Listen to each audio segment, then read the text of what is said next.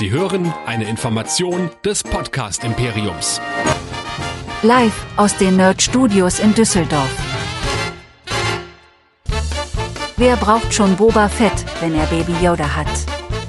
Hier kommt Nerdizismus, die Podcast-Show von Nerds für Nerds. Heute mit Jedi Nerds. Und hier sind eure altklugen Padawane. Hier sind Chris und Michael.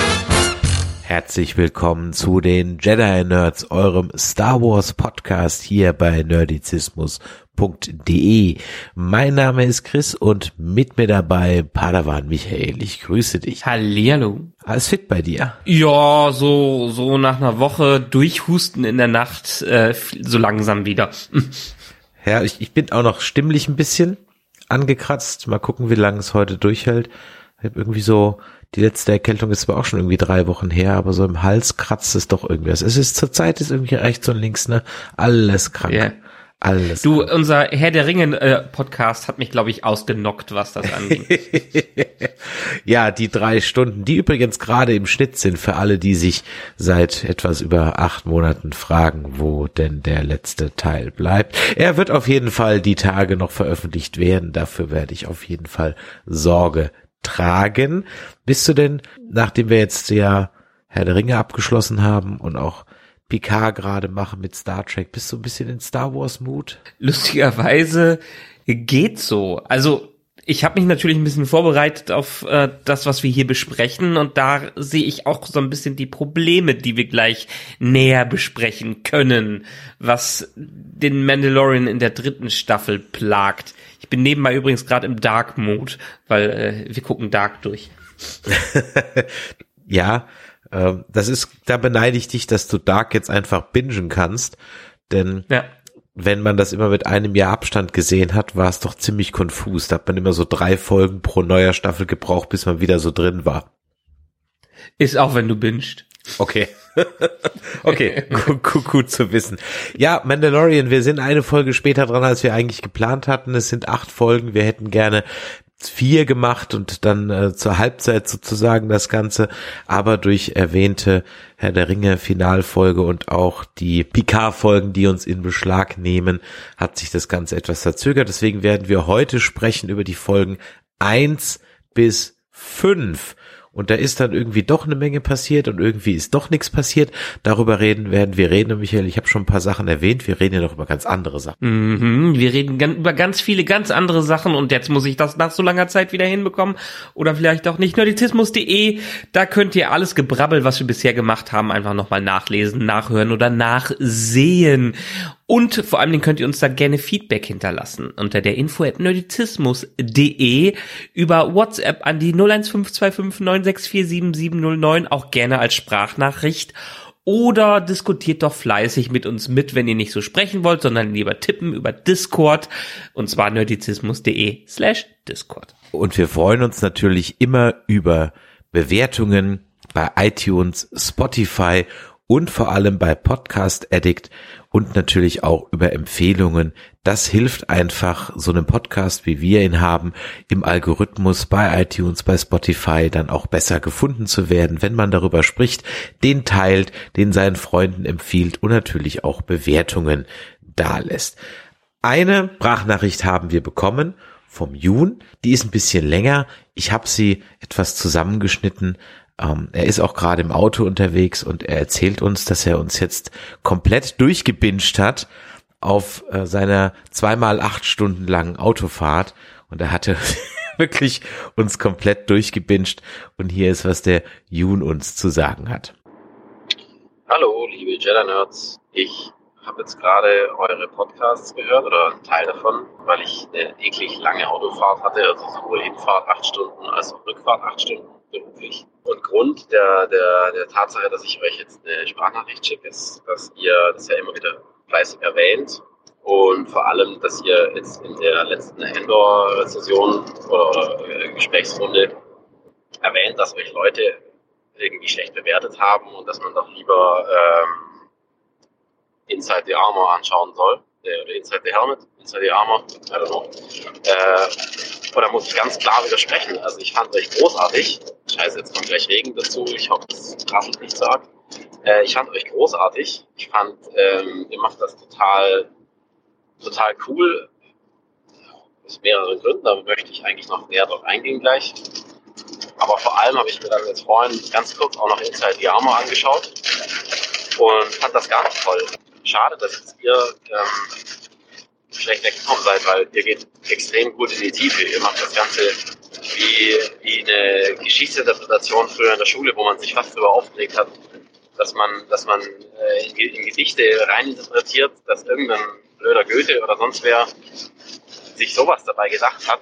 Aber ihr bringt das Ganze so in die Tiefe, äh, als wäre nicht nur die Geschichte war, sondern als wäre wirklich der Charakter am Leben gewesen als wäre diese ganze Sache einfach äh, in einem in einer fernen, weit entfernten Galaxie am passieren und äh, ihr, zerlegt es in alle Einzelbausteine mit den Gefühlen, mit den Gedanken dahinter. Unglaublich cool, hat mir richtig, richtig Spaß gemacht. Ich habe, wie gesagt, acht Stunden Autofahrt hinter mir oder bin jetzt gerade bei der 13 in keinem Punkt Langeweile, in keinem Punkt Müdigkeit. Äh, ich musste teilweise aufpassen, dass ich noch richtig Auto fahre, weil ich mich eigentlich gedanklich total bei euch im Zimmer gefühlt habe. Und zu hören, wie ihr teilweise bestimmte Vermutungen anstellt. Ja, ich glaube, Chris hat dreimal seine Meinung gewechselt, wer am Schluss bei Mandalorian Staffel 2 äh, dann als Retter kommt. Oder Staffel 1, na, weiß gar nicht mehr. Äh, und er war eine Folge lang fest davon überzeugt, dass es äh, Luke, Luke Skywalker ist. Und beim anderen Mal war er fest davon überzeugt, dass es er nicht ist. Also war sehr, sehr cool, euren, euren Weg dahin auch zu, zu erleben. Also herzlichen Dank für die Versüßung meiner hässlichen Autofahrt.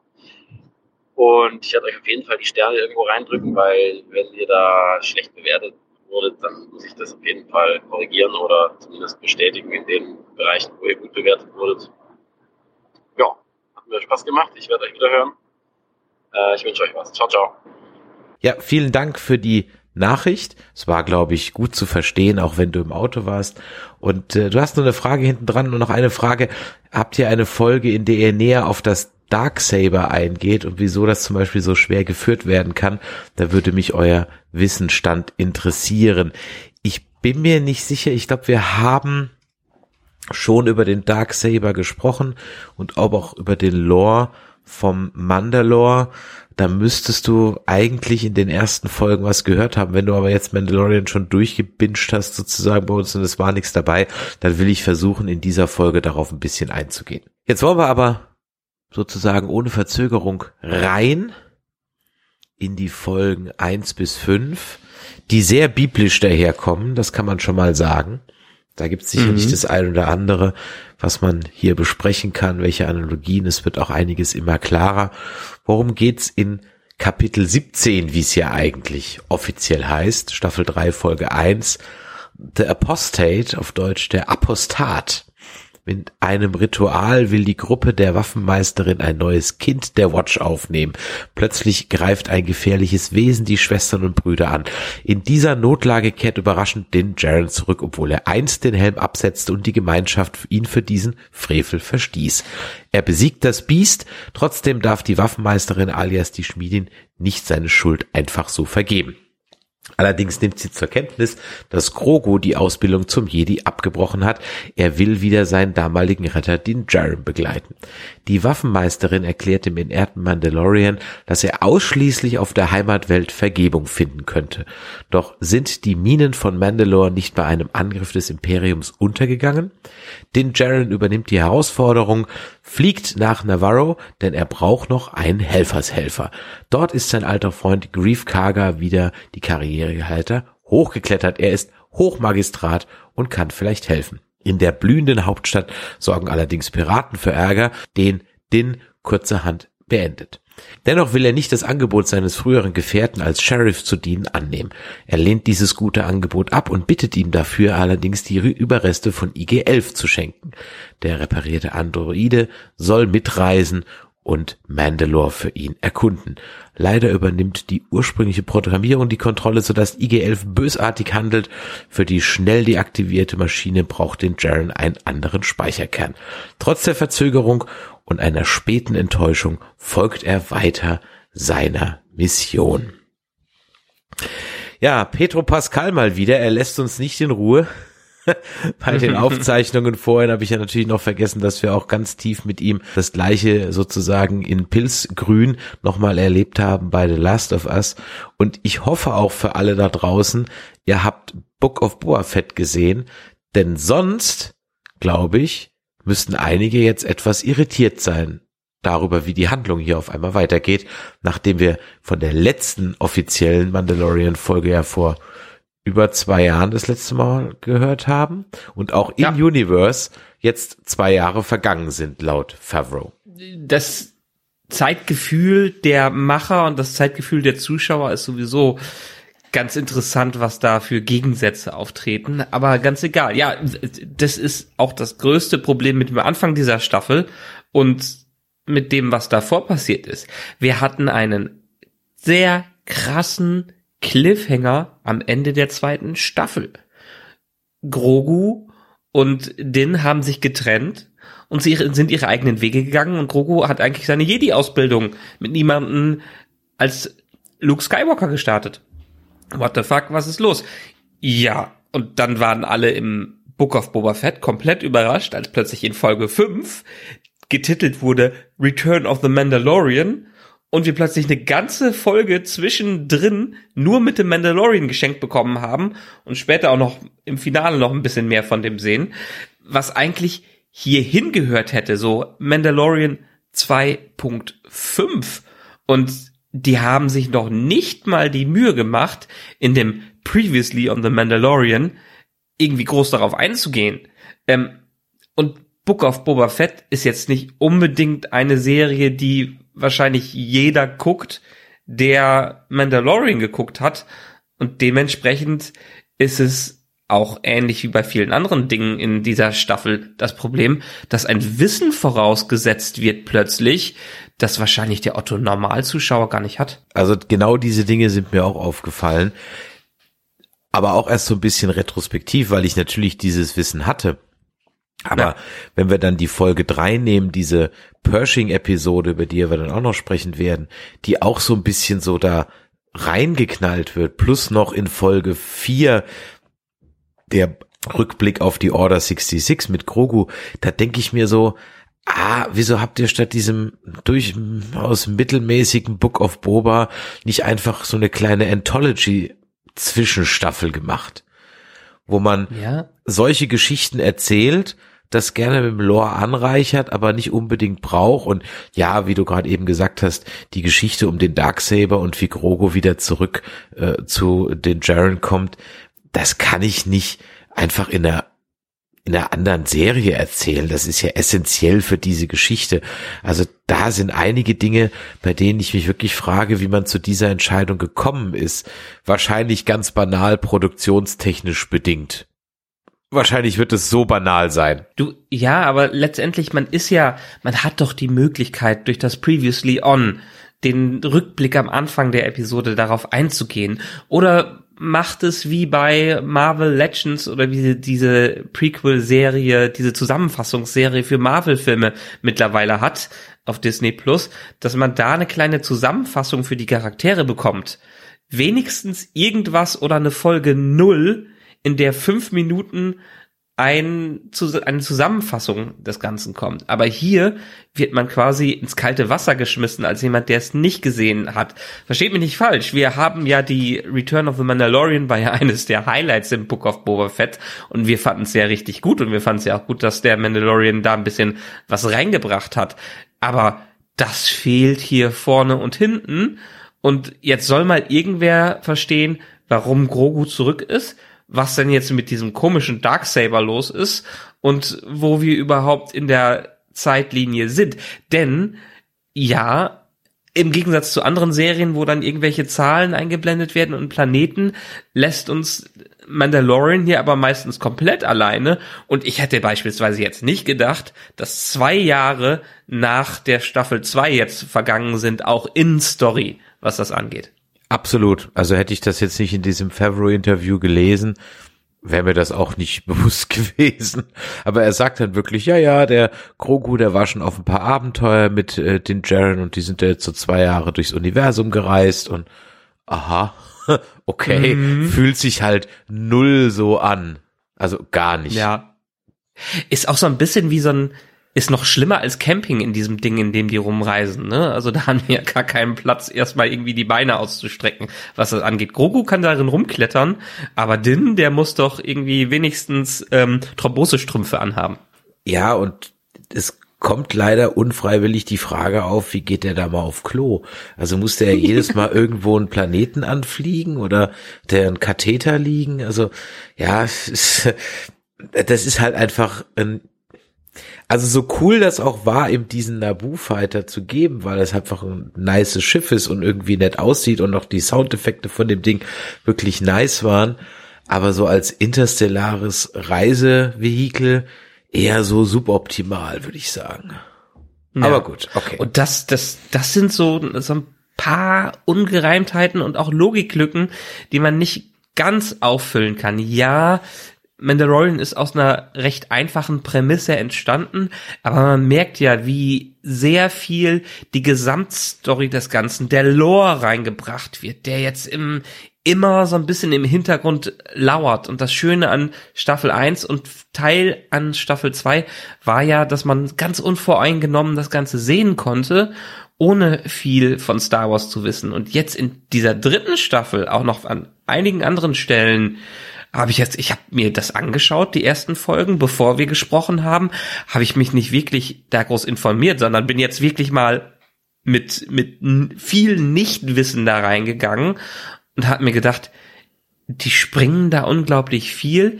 Ich weiß, ich kann nachvollziehen, wo es herkommt, aber mir fehlt da irgendwie ein ganzer Teil an Geschichte. Und jetzt, nachdem ich mir in Vorbereitung für die, für unsere Besprechung einiges durchgelesen und noch durchgeschaut habe, habe ich gesagt, ah ja, aber woher soll ich das wissen? Also, Star Wars Fans, klar, und wir sind ja auch Star Wars Fans, aber ehrlich gesagt, Star Wars bin ich in den Rebels Sachen, in den Clone Wars Sachen und ähnlichen, außer Live Action, bin ich da nicht so dermaßen tief drin, wie das gerade vorausgesetzt wird. Und das ist durchaus für den Casual Cooker so ein Problem, ja, glaube ich schon, weil du, es werden jetzt Dinge reingewoben aus allen Medien. Was ja. ja, für den Hardcore Star Wars Fan sicherlich nett ist, dass da jetzt Sachen aus Rebels reinkommen und aus Clone Wars und so weiter. Aber ich frage mich wirklich, ob da der Casual Cooker, der einfach nur eine nette Star Wars Geschichte sehen wollte, noch folgen kann. Na, na. Aber lass uns doch vielleicht noch mal auf die Apostate eingehen. Also das Schöne an der Staffel ist ja, dass ein paar Versatzmomente drin sind, die weiterhin Spaß machen und die diesen Geist der ersten Staffel auch bewahren. Gerade diese dieses Cold Open, was man am Anfang äh, der ersten Folge hat, wo die gegen das Monster kämpfen und ein paar andere Kämpfe in den Folgen überhaupt. Das hat für mich jetzt ein deutlich besseres Niveau mittlerweile erreicht, als wir es in den letzten zwei Staffeln hatten. Und das macht auch richtig Spaß dazu zu sehen. Ja, wobei ich mir so denke, ah, jede Folge so ein Monster das stimmt. Also so Jedes Mal muss es irgendwas Größeres sein. Ja, ne? genau, so gefühlt jede Folge ist so ein Monster drin. Ich meine, es war auch so in den Prequels ja so manchmal so ein Running Gag, dass da irgendwie noch so immer so Monster irgendwo im Hintergrund waren und dann kam dies, aber ah, irgendwie so, hm, ja, ja, dann gibt's ja diesen Minotaur und die Shriekhawk und ähm, Space Wale und weiß der Teufel was. Also es ist alles so ein Ticken so, äh, es fühlt sich halt ein bisschen repetitiv an. Und das ist so mein, ähm, ja, wie soll ich sagen, so ein bisschen mein Problem, was ich da so aktuell habe. Ich, ich sehe diese Folgen und ich finde sie grundsätzlich alle ganz gut, aber das habe ich halt das haben wir halt alle schon mal gesehen. Also der, der das, wo er das ein Dorf rettet, äh, wo die, die Mandos zur Hilfe kommen und so weiter und so weiter und so weiter. Ich meine, hier ist ja äh, durchaus ein Bild ab, das jetzt auch okay ist, denn wir haben in dieser Folge ähm, der Apostate, also der Apostat, was übrigens äh, das Fremdwort ist für jemand, der vom Glauben abgefallen und oder von seinem äh, von seiner Glaub genau von seiner Glaubensgemeinschaft auch ähm, ähm, von seiner Glaubensgemeinschaft auch rausgeworfen wurde und ähm, für äh, jetzt weiß ich gar nicht wie die das deutsche Wort ist. Ich kenne nur das englische Apostrophe. Also für Apostrophe das war auch so ein Riesending beim islamischen Staat. Also wenn du da der des Apostetentums bezichtigt wurdest, also halt den Islam respektive Allah verraten hast in deren Augen, dann gab es aber hier ganz gerne mal die Herzkönigin runter mit seinem Kopf. Daher kenne ich dieses Wort. Vorher kannte ich das also also auch nicht. Äh, deswegen. Und ich habe ja in dieser Folge ja durchaus ein Bild ab, der wichtig ist und der ja auch in Folge 5, deswegen ist es vielleicht ganz gut, dass wir heute doch die Folge 5 noch dabei haben, aufgegriffen mhm. wird. Denn zum einen sehen wir, und ich dachte erst, es ist ein Rückblick, weil ich im ersten Moment dachte, dass wir sehen die Taufe von den Jaren, aber es ist dann doch nur die Taufe ja. äh, des Sohnes von Pass Wissler, der übrigens gespielt wird, das äh, Kind äh, von ähm, Jimmy Kimmels Neffen. Habe ich auch äh, mitbekommen, ja, lustig. Und der kriegt also seinen Helm auf und wird dann getauft und dann kommt das erste Monster, Space Alligator. Ich so, ha, okay, das ist jetzt, ich weiß nicht, das wievielte Monster das jetzt halt ist. Ne? Wir hatten das große, den, den, den Sandwurm da, diesen äh, Great Dragon. Ähm, dann hatten wir das, die, das Spinnenmonster in dem Eisplaneten. Jetzt haben wir hier diesen Alligator, diesen riesigen. Dann kommt später noch dieser, dieser Flugsaurier. Also dann noch den, den Minotaur auf Mandalore. Also Ah, in Mythothor. Mythothor, ja. Mythothor. Ja, ja, und dann, dann, dann fühlt sich irgendwie, ich meine, das sieht ja gut aus, das sind ja keine cheesy Effekte und so, das, das ist ja alles anständig gemacht, aber es hat halt schon irgendwie so, come on, Bean der done that, ja. Ja, also ich glaube, das, was wir uns jetzt mit diesem äh, Viech aus dem, dem, dem krokodilmäßigen Monster ähm, und dem Flugsaurier, der da unterwegs ist, was das einfach zeigt, in was für einer Situation die Mandalori Mandalorianer mittlerweile drin sind, dass die eigentlich kaum eine Wahl haben, auf welchem Planeten die sich niederlassen können und jetzt in einer Welt sind, äh, die ziemlich harsh ist allein, dass die wahrscheinlich da nichts anpflanzen können, weil es mal wieder überall Wüste ist, äh, aber auch, dass die einfach mit solchen Viechern leben müssen, was wir in Folge drei dann nochmal erfahren, dass das wohl schon öfters passiert ist, dass da die Youngling, äh, Younglings, die äh, Jüngeren ähm, äh, genommen wurden von so, so Viechern. Und ja, ich glaube, also ich verstehe auch wieder, was sie uns damit zeigen wollen. Diese verzweifelte und versprengte Situation der Mandalorianer, die wir jetzt haben. In Staffel 1 waren sie so ein bisschen auf Navarro, äh, Nevaro, äh, äh, begrenzt, dass sie da im Untergrund waren und jetzt sind sie auf dem Planeten, auf dem sie noch nicht mal irgendwie äh, so ungefähr Wasser zur Verfügung haben, was, was, was das angeht oder keinen ordentlichen Trainingsgrund, ohne direkt vom großen Monster überfallen zu werden. Und das zeigt die Verzweiflung, in die äh, J äh, Din Jaren dann reinkommt und wie er dann einfach äh, die unfreiwillig wieder in eine Rolle gedrängt wird, in die er die ganze Zeit schon in dieser Serie gedrängt wird, obwohl er die nicht haben möchte. Dass er eine Vater, dass er als Vaterfigur seine Vaterrolle annimmt, äh, dass er eine Führungsrolle annimmt und das ist ja mal wieder der, der eine, der Auserwählte, der es nicht annehmen will und der dann am Ende irgendwie alle rettet. Da geht's ja ganz klar darauf hinaus. Und nicht nur das, es ist inzwischen also wirklich mehr als offensichtlich, dass diese Geschichte, die wir hier erzählt kriegen, schon so eine kleine Abwandlung ähm, des Buchs Exodus, also der Moses-Geschichte aus der Bibel ist. Und dass ja. hier die, die Mandos sind einfach die, die Juden in Israel oder versprengt. Ich meine, die, die verhalten sich ja auch wie ultraorthodoxe Juden. Habe ich einen Artikel mhm. gefunden, ähm, Mandalorian and Orthodox Jews. Und die Parallelen sind halt schon äh, verblüffend. Also auch so ultraorthodoxe Juden, die haben ja auch so einen Kodex, ähm, die leben streng nach der Code, nach der Torah und dann noch nach einem Kodex, der um, um drauf gesetzt wird, der Halacha und das heißt so viel wie, wait for it, der Weg. Hm, ja. Mhm. Ähm, Außerdem reinigen die sich auch ähm, äh, in, von ihren Sünden in einem Ritual, in einer Art Taufe. Eine Taufe gibt's ja im, ich mich rechten Sinne im Judentum nicht. Das ist, glaube ich, eine christliche Erfindung, korrigiert mich da, aber auf jeden Fall gibt's ja sowas. Und sie müssen auch ständig eine Kopfbedeckung tragen. Ja, äh, wie mhm. hier halt eben auch permanent der Helm getragen wird. Und die Mandalorianer an sich sind ja, und das wird später nochmal wichtig, am Ende der fünften Folge, wird dann mal überlegen, wie es weitergeht. Äh, die Mandalorianer sind ja über die ganze Galaxie verstreut. Wir sehen ja hier nur einen Teil davon. Ne? Es gibt ja auch die, die nicht ja. die ganze Zeit den, den Deckel auf dem Kopf haben, äh, wie eben Bokatan. Ähm, das heißt, hier haben wir schon so einen ultraorthodoxen Zweig der ganzen mandalorianischen äh, Sippe. Und an der Stelle glaube ich auch, dass wir hier so noch fehlt uns noch so ein bisschen die Moses-Figur. Die Frage ist, wer wird's? Wird's den Jaren? Wird's ähm, Bokatan? Wird's vielleicht äh, äh, jemand anders? Denn wir befinden uns auch das nochmal ein Zitat von äh, John Favreau. Wir befinden uns jetzt aktuell in der Mitte einer großen Geschichte, die er erzählen möchte.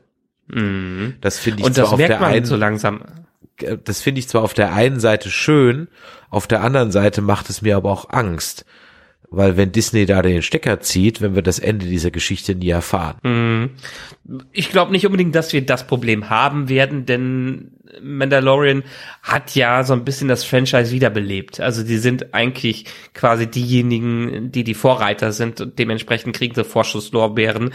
Ähm, Gerade auch durch John Favreau, der hat ja letztendlich, ich meine, John Favreau hat auch Marvel wieder belebt, indem er äh, Iron Man gedreht hat am Anfang. Also der hat schon ein bisschen, ein bisschen was drauf. Übrigens, der ist auch äh, seine Herkunft, seine Mutter war jüdisch und dementsprechend hat er äh, jüdische Herkunft, was er sicherlich dann auch stark in diese ganze Geschichte mit reinwebt, so wie du das jetzt ähm, entsprechend erzählst. Deshalb, äh, da kann man sicherlich dann noch mehr Parallelen herauslesen und vielleicht sogar in welche Richtung es dann später geht. Ähm, ich habe keine Ahnung, ich bin jetzt in der jüdischen Geschichte nicht so ausgebildet, was das angeht, aber können wir ja mal, können wir ja mal für eine der nächsten Folgen gucken, wo es dann von der Theorie hingehen könnte. Ich sag mal, wir können diese Parallelen auch etwas aus dem Bereich der Interpretation und der Theorie rausnehmen, denn in der zweiten, oder war es in dieser Folge oder war es in der zweiten Folge, wo er diese Scherbe hat mit der Inschrift, mhm. da hat sich natürlich jemand mal die Mühe gemacht, die Inschrift zu entziffern ich war es nicht, aber das Internet, jemand im Internet hat es gemacht und da hat sich das Prop Department einfach besagtes Buch Exodus geschnappt, daraus ein okay. oder zwei Verse und die in Mandalore, nicht Arobesh, sondern Mandalore übersetzt. Also das ist jetzt schon beyond Interpretation, das soll so sein und mit dem i-Tüpfelchen der jüdischen Vergangenheit beziehungsweise Verwandtschaft kann man davon ausgehen, dass das hier also allegorisch oft gemeint ist und deswegen warte ich jetzt auf meinen Moses und natürlich warte ich dann darauf, dass er auch irgendwie noch das Wasser teilt. Bin gespannt. Ja, okay, da, ja, das muss natürlich. Wie werden sie durch die Wüste gebracht? Also jetzt ist gerade der Abschnitt, wo sie durch die Wüste wandern, oder? Vielleicht, ja. Ich meine, jetzt ist ja die Frage, nehmen Sie Ihr neues Heim halt an? Sie müssen ja dann noch gegen den Pharao kämpfen, beziehungsweise vor dem noch fliehen, ja, und vor allem noch irgendwie die Wüste teilen. Aber eigentlich geht's ja darum, dass ja der Moses auch ausgezogen ist, ähm, die äh, beziehungsweise das Volk Israel ja in die Wüste ging, dann 40 Jahre da rumgezogen ist und dann ja auch das Ziel war, die zwölf Stämme wieder zu vereinen. Das kam ja alles dann danach, ne? Also mit es geht ja mit Moses im Grunde genommen los und dann äh, ist man dann ja wieder in, in, in dem, was heute als Israel bezeichnet wird und dann müssen die zwölf Stämme vereinigt werden. Da gibt es übrigens auch einen Gideon, äh, äh, der ist allerdings nicht ganz so böse wie der Moff Gideon hier. Okay, das Wasserteilen war doch schon viel früher, als sie aus Ägypten Ja, ja, ja, ja das ist ja der Auszug also, aus Ägypten. Ne? So. Genau. Ja, ja. Und, und dann, dann kommt ja, erst die 40 Jahre, ja. Richtig, dann kommen die 40 Jahre in der Wüste und dann kommen sie dann, wobei man sich fragt, wie lange, wie, wie, wie die da im Kreis gelatscht sind, aber okay. Dann kriegt der Moses die 15 äh, Gebote, also eine Steintafel lässt er fallen, dann waren es nur noch 10. Dann kommen sie irgendwann in Israel an, da wohnen halt schon Leute und die finden das halt gar nicht cool, wenn da jetzt irgendwie so ein paar äh, Wüstenfuzis ankommen äh, und dann kloppen sie sich jahrelang mit denen. Und das ist dann übrigens ein ziemlich blutiges Kapitel im Alten Testament. Äh, also da rollen fleißig Köpfe jede Menge Sex gibt's auch. Also äh, ich finde das immer so drollig, wenn die in den USA jetzt anfangen, äh, Bücher äh, zu verbannen wegen Sex und Gewalt und keine Ahnung was, aber die Bibel bleibt halt völlig unangetastet. Aber das nur am Rande. Du, ich habe mir irgendwann mal bei Audible wirklich die Bibel geholt, aber genauso wie ich sie mal mal angefangen habe zu lesen und dann angefangen habe zu hören, ist sie doch wenigstens am Anfang ziemlich dröger Stoff, was das angeht. Und nicht umsonst bin ich aus der Kirche ausgetreten, was das angeht. Ich muss sagen, dass ich äh, durchaus als Kind respektive Teenager durchaus in Anführungszeichen bibelfest war, weil ich nämlich eine, und ich hatte die letztens nochmal gefunden, eine Comicreihe bekommen habe, äh, Entdecke die Bibel. Und das waren Ah. die biblischen Geschichten als Comics, aber jetzt nicht so mit Knollennasenmännchen, sondern schon eher so als Graphic Novel. Mm, Und zwar von verschiedenen. Also wenn wenn es gut gemacht ist. Ja, ja, oh, wirklich, äh, also das der war- König von, von Ägypten, also war ja auch ein guter Film. Und das, das war, das, das war also jetzt wirklich, äh, ja, High-End Comics. Also jetzt wirklich Ja. auch, auch richtig gut gezeichnet, waren verschiedene Künstler am Werk. Ich kann die jetzt nicht, weiß ich nicht mehr alle, ne, aber ihr könntest, wenn ihr da mal, die waren auch explicit, ne, also in allem. Das ist eigentlich auch nichts, Mm, was okay. man, was man den Kindern in die Hand gibt. Also wenn der, der, der, der Saul dann seine, ähm, seine Gegner köpft oder der, ich glaube, was der, der Abraham seinen Sohn da äh, opfern will und so weiter, das war schon alles relativ explizit und die waren, sag ich mal, so gut gezeichnet und gemacht, dass man sich die als Kind einfach gerne durchgeguckt hat, weil es natürlich dann eben auch hier, ne, Sex und Gewalt, da ging es natürlich auch ab in den Dingern und ähm, deswegen habe ich so diese ganzen Geschichten ja, kann ich die noch halbwegs, ne? Aber das hat mich nicht dran gehindert, trotzdem irgendwann da mal äh, daran aus, auszutreten. Aber überlass es Religionen einen Doppelstandard zu bilden, also von daher. Ja, komm zurück. Ähm, Na, genau, zurück, Navarro. zurück. Äh, äh, genau, einen wir fast wieder auferstandenen haben wir ja auch hier. Äh, IG-11 kommt ja mehr, mehr oder weniger kurz zurück. Ich war froh, dass sie es nicht gemacht haben, Ja, weil das wäre jetzt noch mehr vom Gleichen gewesen. Ich fand diese Terminator-Vibes, die waren ganz witzig. ja, und dass auch Taika Waititi dann einfach einen Satz eingesprochen hat. okay, ja. Ich hätte ja dann ehrlich gesagt noch so ein bisschen, keine Ahnung, ich hätte da noch Exterminate sagen lassen, aber gut. Ja, aber das ist genau wieder diese, diese innere Logik, dass Mandalorian hier so ein Finde deinen Weg. Wieso muss er unbedingt IG-11 dafür haben? Das habe ich auch nicht verstanden. Er für, genau, R5 hat's doch gemacht und er hätte irgendeinen Druiden da machen können. Oder er hätte einfach seinen fucking Helm auflassen können und selber schnell nachgucken können. Also es war ja jetzt nicht so die, die Herausforderung, am Ende hinter dem Druiden herzugehen und einmal die Luft selber da auf Mandalore zu testen. Das, die, die Logik dahinter habe ich einfach gar nicht verstanden. Naja, ich habe es mir so erklärt, dass äh, IG-11 halt, oder IG-11 halt der Droide ist, dem er vertraut, weil er eigentlich Angst vor Droiden hat, so, weißt du, oder, oder keine Droiden mag. Okay. Ja, aber das ist, das ist auch wieder so, sowas, eine Prämisse, die haben wir in der ersten Staffel gesagt bekommen. Die erste Staffel ist jetzt wie lange her? Drei, vier Jahre so ungefähr. Die muss man dann nochmal wieder gesehen haben, um sie dran, sich dran zu erinnern. Auch der, der Pershing, wann ist der, den wir dann in Folge, 3 haben, der ist zuletzt in Staffel 1 aufgetreten. War der in Staffel 2 überhaupt irgendwie dabei? Ah, wenn dann nur als Kurz-Cameo irgendwie so Post-Credit oder sowas, ganz kurz.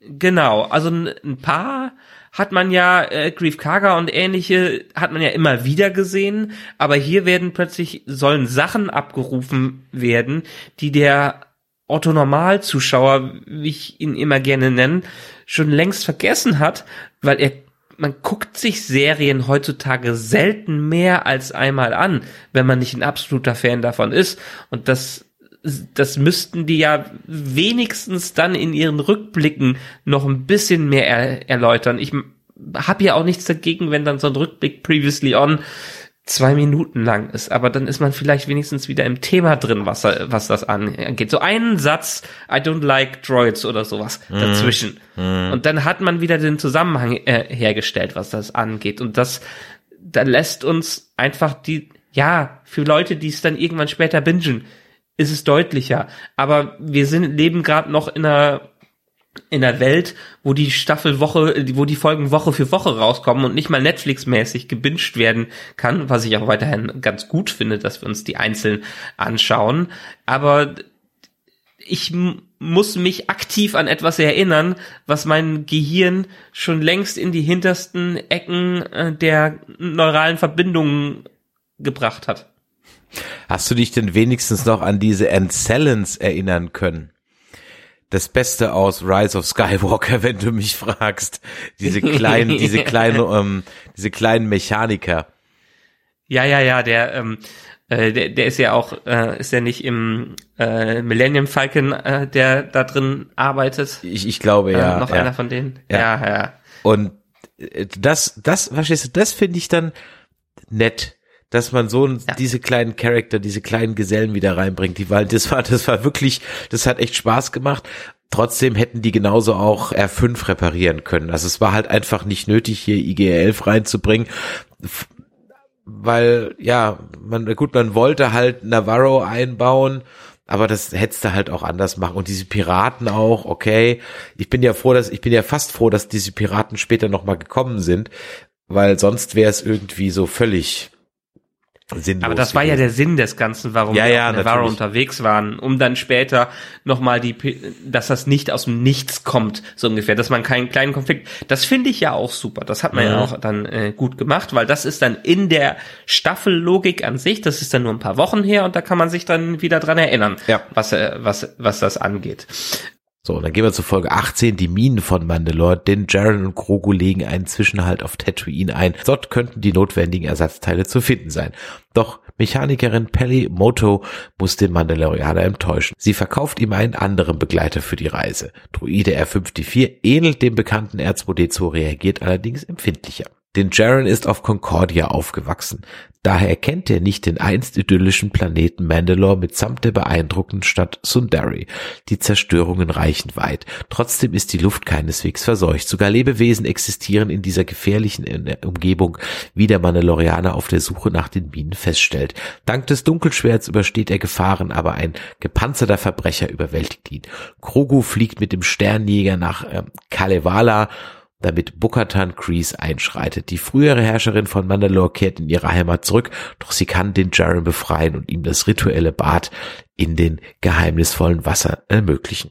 was dann eher wieder ein Problem ist, dass wir hier ein Rebels und ich glaube auch Clone Wars Charakter mit Bo-Katan äh, drin haben, die ja, wir haben sie, weiß nicht, zweimal jetzt getroffen in der letzten Staffel, was das anging, aber letztendlich als Mandalorian-Gucker, als nur Mandalorian-Gucker, weiß ich ja gar nicht so viel über sie, was, was mit ihr abgeht.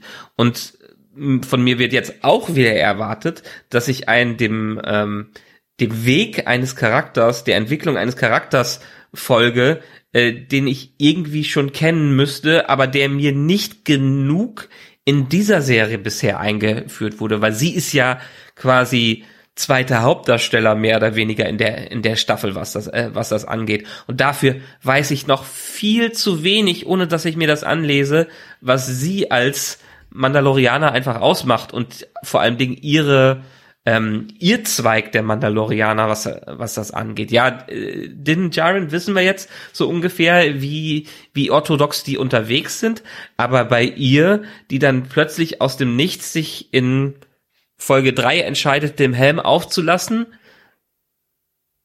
weiß ich ja gar nicht vor, in der Staffel 2 war sie so ganz aufsässig dagegen und hat gesagt, hey, ist ja alles nur Quatsch, was äh, dein Teil da sagt, was deine kleine Sekte dazu sagt.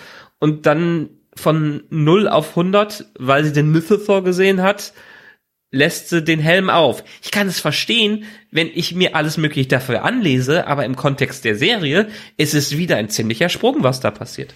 Ja, man muss über Bokatan dann doch eine Menge wissen. Ich weiß nicht, was ich beim letzten Mal schon erzählt habe. Vielleicht springt ihr noch mal in die zweite Staffel, in die zweite oder dritte Folge rein. Ich fasse es aber noch Siehst du, mal selbst wir wissen Ganz- ja nicht, was aber wir ich, gesagt haben. Aber ich fasse es, ich, ich denke, ich habe was über Bokatan erzählt, aber ich Ja. fasse es trotzdem noch mal ganz kurz zusammen. Also sie sagt es ja selber, sie ist die Tochter eines ehemaligen, ja, Adelskönigsgeschlechts auf, auf Mandalore oder Anführergeschlechts und sie hat eine Schwester und das wird dann in Clone Wars auch ein bisschen erwähnt. Also Bo-Katan ist ein großer Charakter in Clone Wars. Auch der Darksaber ist ein großer Charakter in Clone Wars und die Kurzfassung ist also so, dass ihre Schwester, die by the way wahrscheinlich was mit Obi-Wan hatte, die, die Mandalorians waren ein kriegerisches Volk wurden dann vom im äh, Imperium ähm, ich will mal sagen unterjocht beziehungsweise man hat dann mit ihm kollaboriert und äh, dann haben sich die Mandalorianer aufgespalten in einen pazifistischen Zweig und einem Zweig, so wie wir ihn jetzt kennen. Unter anderem eben auch die Death Watch und die Bokatan war Anführerin oder Mitglied des Death Watch und dann später auch deren Anführerin, wenn ich mich recht ersinne. Und ihre Schwester, die dann Herrscherin von Mandalore geworden ist, hat aber den pazifistischen Zweig verfolgt. So, und dann haben die sich so ein bisschen bekriegt. Naja, ein bisschen waren sie halt verfeindet und äh, in Clone Wars ist es dann, äh, beziehungsweise ist dann, wie war das in Clone Wars, war das am Ende so, dass die Schwester besiegt wird von Darth Maul, der dann zeitweise auch den Darksaber hält. Eigentlich, wenn man das so nimmt, als einziger legitimer, weil er als einziger den im Kampf wirklich so gewonnen hat. Woher Moff Gideon den hat, weiß man ja noch gar nicht so genau. Müsste man jetzt halt auch mal schauen. Ähm, Bokatan hatte ihn auch mal, aber nie wirklich im Kampf gewonnen. Das heißt, Bokatan hat es nie geschafft, alles mal alle Mandalorianer, Mandalorianer unter sich zu vereinen. Und am Ende mussten die Jedis dann den Arsch retten. So, das damit hört dann die siebte Staffel von von Clone Wars auf ähm, die Mandalorianer haben dann teilweise noch aufbegehrt gegen das Imperium und wurden dann eben komplett vernichtet äh, in dieser Purge, wo also der ganze mhm. Planet mhm. dann eben mit, mit diesen Waffen dann eingeäschert wurde. So, das ist jetzt wirklich die ultra, ultra Kurzfassung. Ihr könnt da auch sicherlich bei YouTube oder so jede Menge äh, finden, jede Menge Videos finden. Vielleicht ist es an der Stelle auch nochmal ganz kurz, äh, speaking of Darksaber, nochmal kurz die Erwähnung, dieser Darksaber ist ähm, ein Lichtschwert, das von Tar Wissler, einem Vor, Vor, Vor, Vor, Vorwaren von Pass Wissler, dem großen, stämmigen, blauen Mando, den ihr da immer seht. Der hat, der war ein ehemaliger oder war ein Jedi-Ritter und hat als Lichtschwert halt diesen Darksaber gehabt, der, so will es die Legende, ähnlich wie der Elderstab nur im Kampf gewonnen werden kann, um seine wahre Macht eben zu entfalten. Der letzte, dem das eigentlich on-screen gelungen ist, ist Darth Maul. Seitdem haben wir eigentlich nie wieder jemand gesehen, der ihn rechtmäßig hatte. Das heißt, hat Moff Gideon eigentlich rechtmäßig gehabt? Wahrscheinlich nicht. Also eigentlich hat ihn den Jaren auch nicht. Egal. Und der wurde dann bis er wurde dann als die alte Republik fiel, also Old Republic, als die gefallen ist, ist dieser äh, Darksaber dann aus dem Jedi Tempel gestohlen worden und wechselt seitdem unter dem Besitzer man kann den, aus welchen Gründen auch immer, vielleicht ist das irgendwie Force Sensitive oder es ist halt einfach auch Space Magic, nur schwingen, wenn man, oder richtig schwingen, wenn man innerlich dazu bereit ist. Und deswegen kann Bokatan das, weil sie will ja, und den Jaren halt nicht, weil er will halt auch nicht. Also man muss für diesen Darksaber auch innerlich bereit sein. Und das ist also weniger körperliche Stärke als für die, die mentale Stärke, dieses Schwert haben zu wollen und es bezwingen zu wollen. Deswegen kann Bokatan mit damit umgehen, sogar ziemlich gut, wie wir in der Folge 4 sehen, aber den Jaren halt eben nicht. So, das war jetzt die ultra, ultra Kurzfassung. Genau. Er ist halt wieder König wider Willen immer, immer wieder in jeder Held wieder Willen, was das, was das angeht. ja, und Bokatan ist halt Daenerys. Ja, so ungefähr. Ja, gut, aber sie kommt jetzt dazu und dann ist man, was mich total überrascht hat, was ich ja eigentlich auch wieder ganz gut finde, weil wir haben uns ja ein paar Mal auch in den letzten Staffeln darüber beschwert, dass es gar nicht so schnell im Mandalorian vorangeht ein guter und ein schlechter Punkt, kann es beides mal an den äh, an der Serie sein. Sind wir dann in der nächsten Folge schon auf Mandalore, wo es gar nicht mal so schwer ist, drauf rumzulaufen und wo Pokatan auf dem Mond um im Mandalore-System ist und noch nicht mal den Anstand gemacht hat, sich selber da umzuschauen. Ja, das fand ich auch so ein Ding, wenn das doch so wichtig ist, dass man wieder auf den Planeten kann. Also dafür haben die aber alle einen riesen Bogen drum gemacht, anstatt halt regelmäßig mal nachzugucken. Also das hat man, an diesem Punkt hat man für mich auch irgendwie so extrem betont, dass ich mir dann dachte, ja, aber jetzt da ihr den so extrem betont, dann hinterfrage ich ihn auch und dann macht er halt keinen Sinn, weil ich meine, die Technik in Star Wars ist ja sowieso ein bisschen seltsam. Auf der einen Seite extrem High-End, auf der anderen Seite HD-Bildschirme völlig unbekannt. äh, völlig unbekannt.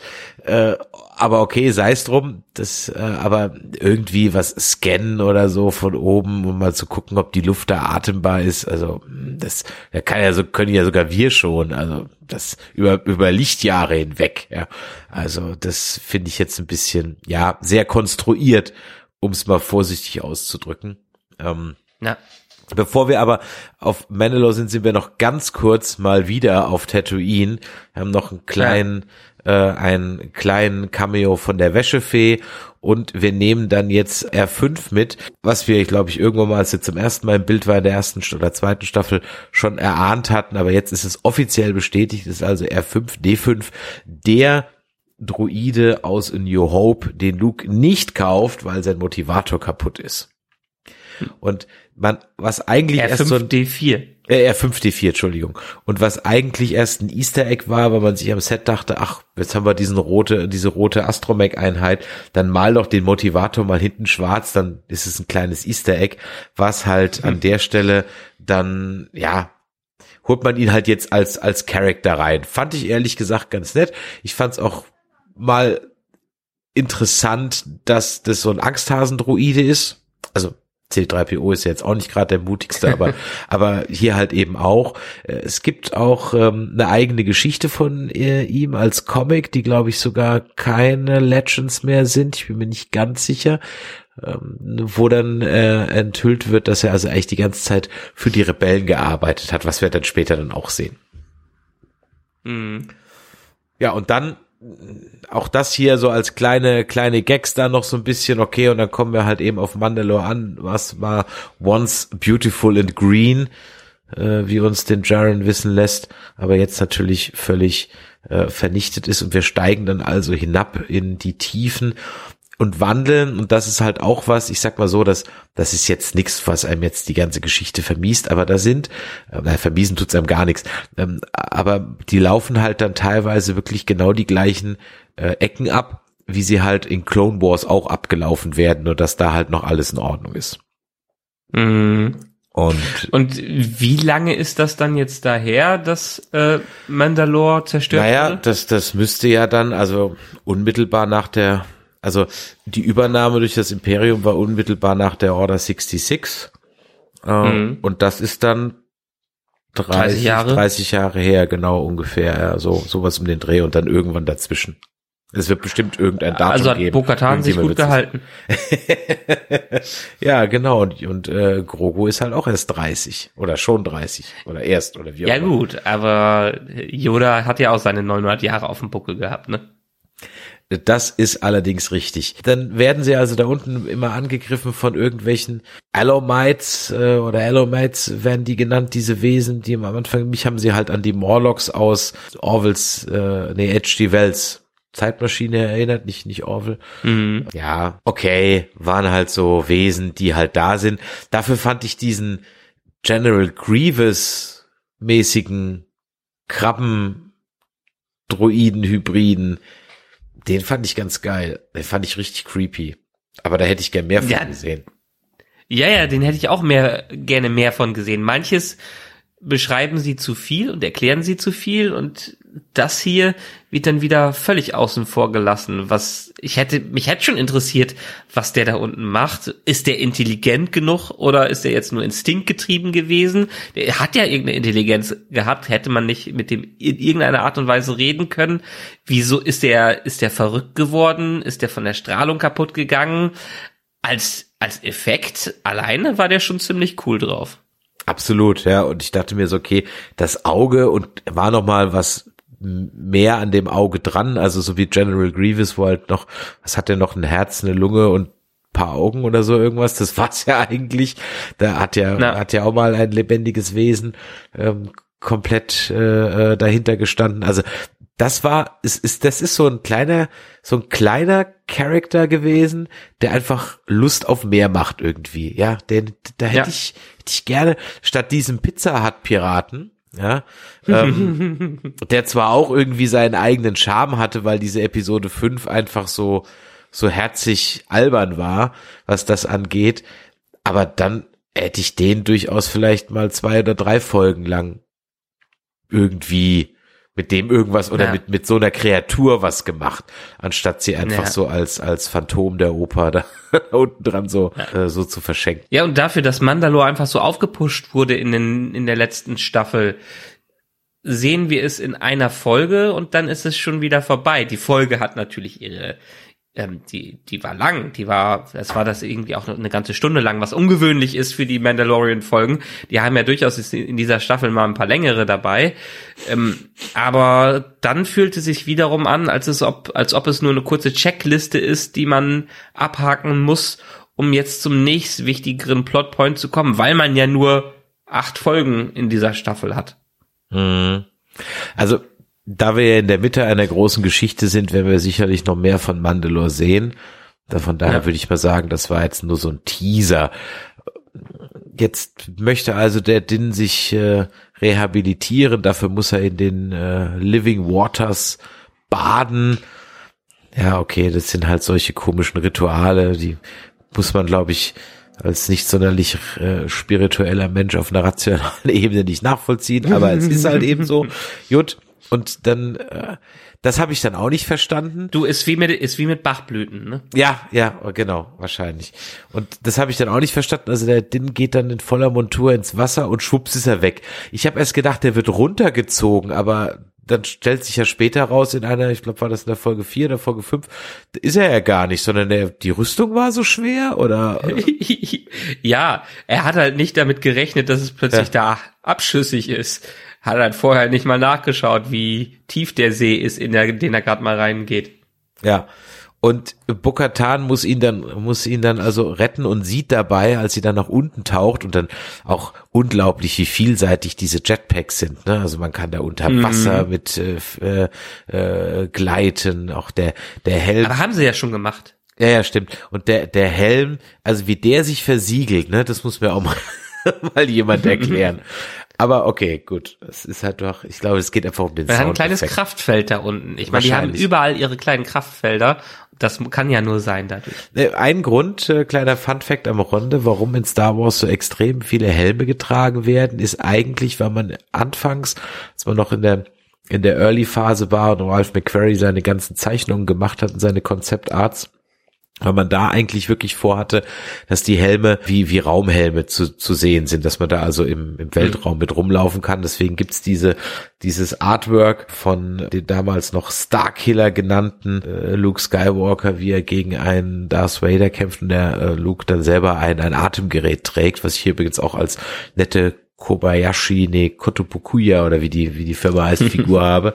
Nicht Kobayashi Maru, jetzt bin ich wieder bei Star Trek. Kotobukiya heißen die ähm, Figur habe.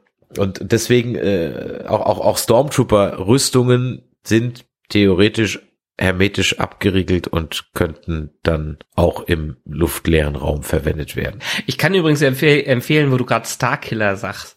Darkhouse hat vor ein paar Jahren mal das Originalskript oder eins der früheren Skripte von Star Wars in Comicform umgesetzt und gezeigt, wie George Lucas das in der früheren Version mal vorhatte. Das nennt sich auch The Star Wars. Ist ein ganz netter Comic, wo man die Sachen schon ansatzweise sieht, wie sie später umgesetzt worden sind und sich immer wieder froh darüber ist, dass George Lucas wenigstens die erste Trilogie nicht alleine gemacht hat. Ja, er ist halt einfach großer Ideen und Geber gewesen, aber es ist wirklich gut, dass er sich in vielen Dingen dann doch Menschen bedient hat, die wussten, was sie taten. Unter anderem auch ist ja auch der erste, die erste Schnittfassung von A New Hope ja mehr oder weniger gar grauslich.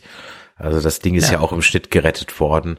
Äh, wie so einiges. Aber gut, weil das Endergebnis. Aber das, das ist doch das Schöne. Ich meine, das hätte er vielleicht mehr in den äh, Prequels einsehen sollen. Dann wären die vielleicht besser angesehen heutzutage. Aber man vergisst ja immer wieder, dass die erste Trilogie eine Gemeinschaftsarbeit von vielen war, eine Kooperation, dass George Lucas ja gar nicht bei Teil zwei und drei die Regie übernommen hat, was das, was das angeht, äh, alles. dass man einfach merkt, wie viele Köche manchmal doch einen sehr guten Brei zusammenrühren können zurück in die Minen von Mandalore. Also jetzt hat die Bokatan ja den, den Darksaber kurz geschwungen, um sich zu erwehren, um diesen Bösewicht da auch, diesen General Grievous Krabben äh, Druiden dann ähm, zu, zu vernichten und sie gibt ihm ja den Darksaber wieder zurück, weil er sie halt dann doch ja ein bisschen hm, eher erfürchtig oder doch ja, keine Ahnung, auch für sich einen Ehrenkodex hat. Sie kann das Ding nicht brauchen, wenn sie es nicht im Kampf hat. Und sie hat aber dann eine Erleuchtung unter Wasser. Sie sieht nämlich diesen Mythosaur. Ja. Das mystische Überwesen, äh, das der erste Mandalore, der auch, glaube ich, Mandalore hieß und nicht nur sich Mandalore nannte, geritten hat und gezähmt hat. Und wer also den, genau. den Mythosaur zähmt, der ist dann der Oberkönig. Beziehungsweise das ist dann mal wieder dieser Mythos von den früheren, früheren Göttern, die auch hier bei den Mandalorianern reinkommt. Mandalore war früher bewohnt von den ganzen Mythosauren, Sauriern. Also da waren ganz, ganz viele, bis die wahrscheinlich irgendwann wie die Bisons ausgerottet worden sind von den Mandalorianern. De dementsprechend gibt es kaum noch welche. Und der ich könnte es jetzt mal rein interpretieren, dass der, dass der Fall von Mandalore auch mit dem Verschwinden der Mythosaurier zu tun hat. Mhm. Ja, mal gucken, ob uns das noch erklärt wird. Dann erfahren wir noch ein bisschen was über Bokatan, nämlich, wie gesagt, das, was ich gerade eben sagte, ne, dass sie also eine ehemalige Prinzessin ist und so weiter. Naja, dann sind wir auch schon in der Folge 19, Kapitel 19, Folge 3, der Bekehrte, nur knapp hat den Jaren das Bad mit den lebenden Wassern unter den Minen überlebt. Beim Rückflug nach Kalevala müssen die Gefährten plötzlich gegen imperiale Schiffe kämpfen. Die Vernichtung der Residenz von Bokatan lässt der kleinen Reisegruppe keinen anderen Ausweg, als das Exil der Mandalorianer anzusteuern. Akzeptieren Sie den Jaren nach seiner spirituellen Erfahrung endlich wieder? Welche Zukunft wartet auf Bokatan? Unterdessen hat Dr. Pershing seine Loyalität gegenüber dem Imperium aufgegeben. Er hat viele Ansichten geändert. Anders als beim ersten Kontakt mit dem Jaren plant er keine gefährlichen Experimente mit Grogu. Die neue Republik begnadigt den einzigen, den einstigen Klonforscher für seine Vergehen, sofern er an einem Rehabilitierungsprogramm teilnimmt. Doch vielleicht gelingt es einer früheren Offizierin vom verruften Moff Gideon, Dr. Pershing, zu neuen Untaten zu verführen. Ja, die umstrittene Folge drei, die sehr viel Outrage im Internet provoziert hat. Und ich habe jetzt hier da mal die Frage stehen, Vollbremsung oder Meilenstein? Ja, erstmal ist es Andor. ja, genau, richtig.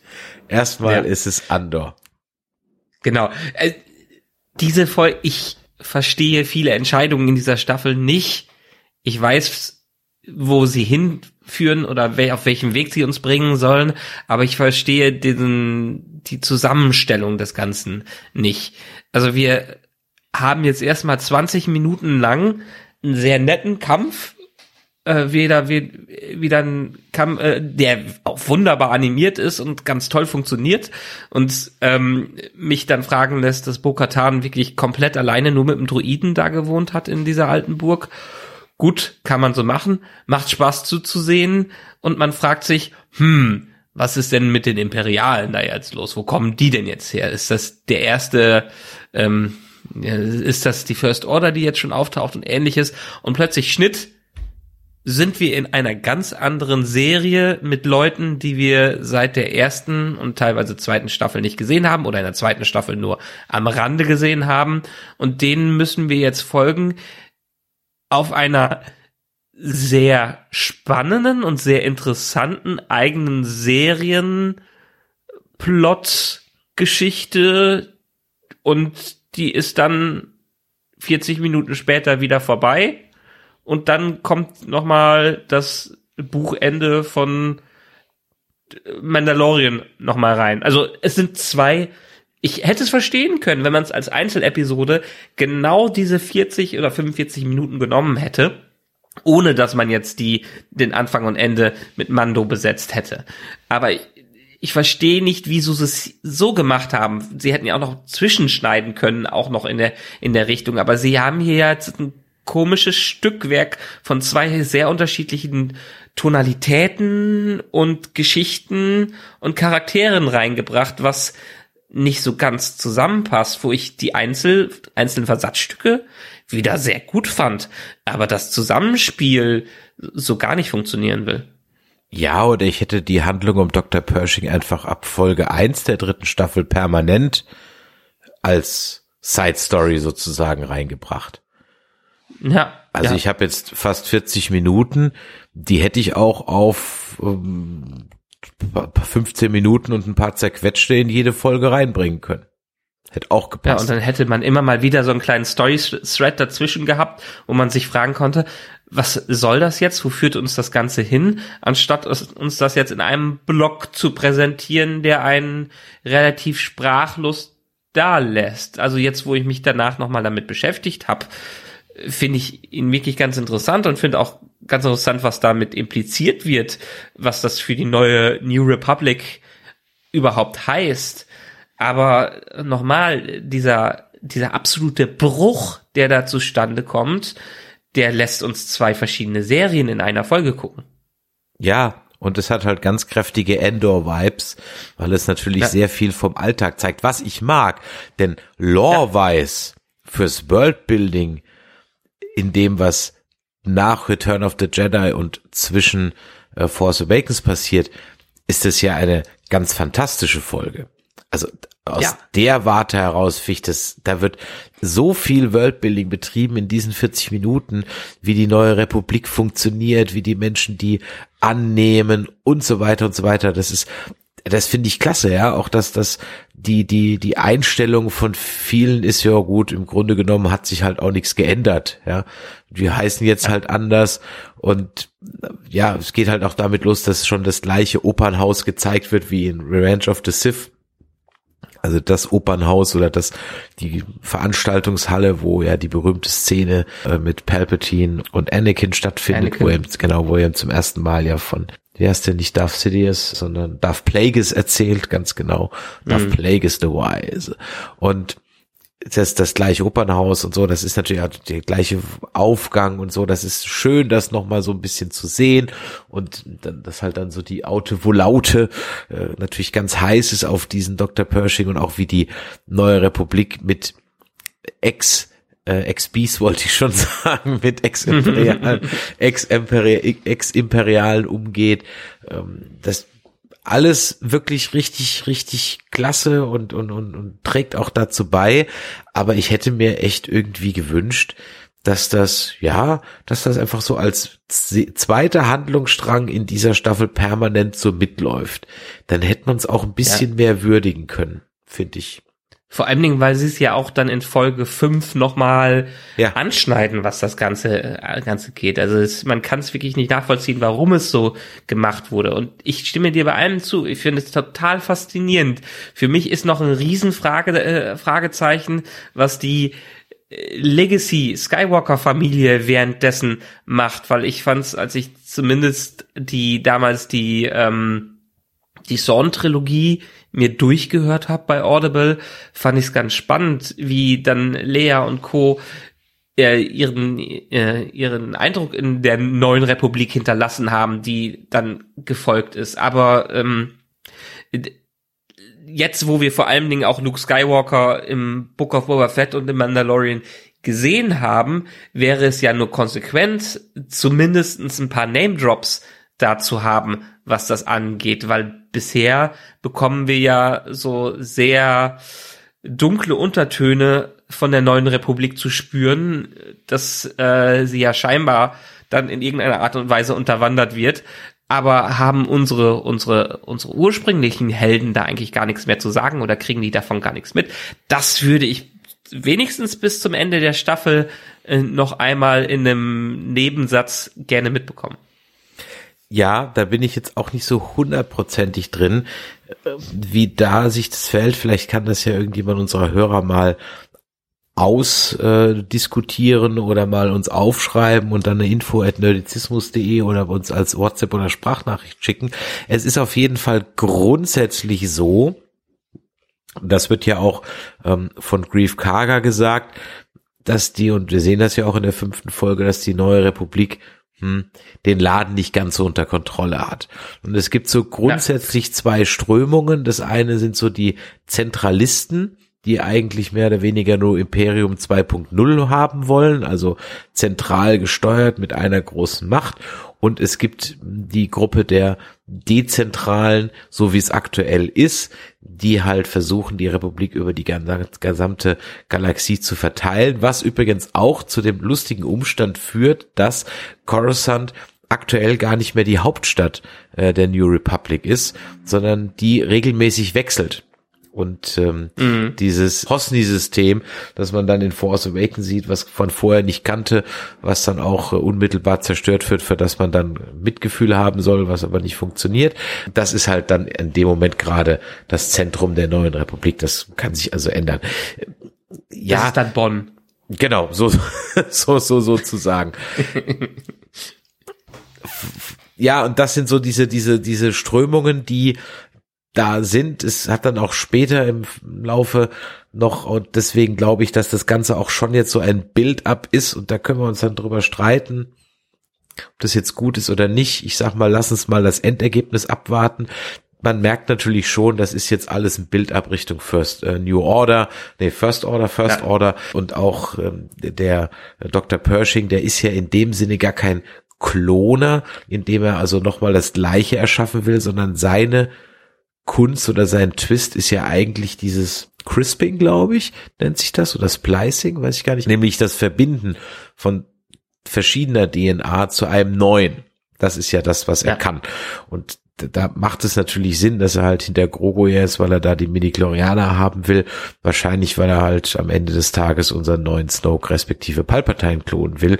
So ist es ja eigentlich ganz schön, dass vielleicht im Nachhinein halt die äh, Sequels noch gerettet werden, zumindest was den einen oder anderen Handlungsstrang angeht. Auf der anderen Seite eben aber waren wir, wie du es vorhin gesagt hast, in der ersten Staffel noch so froh, dass es halt einfach eine schöne Geschichte im Star Wars Universum ist, die die großen Fässer einfach rechts und links liegen lässt.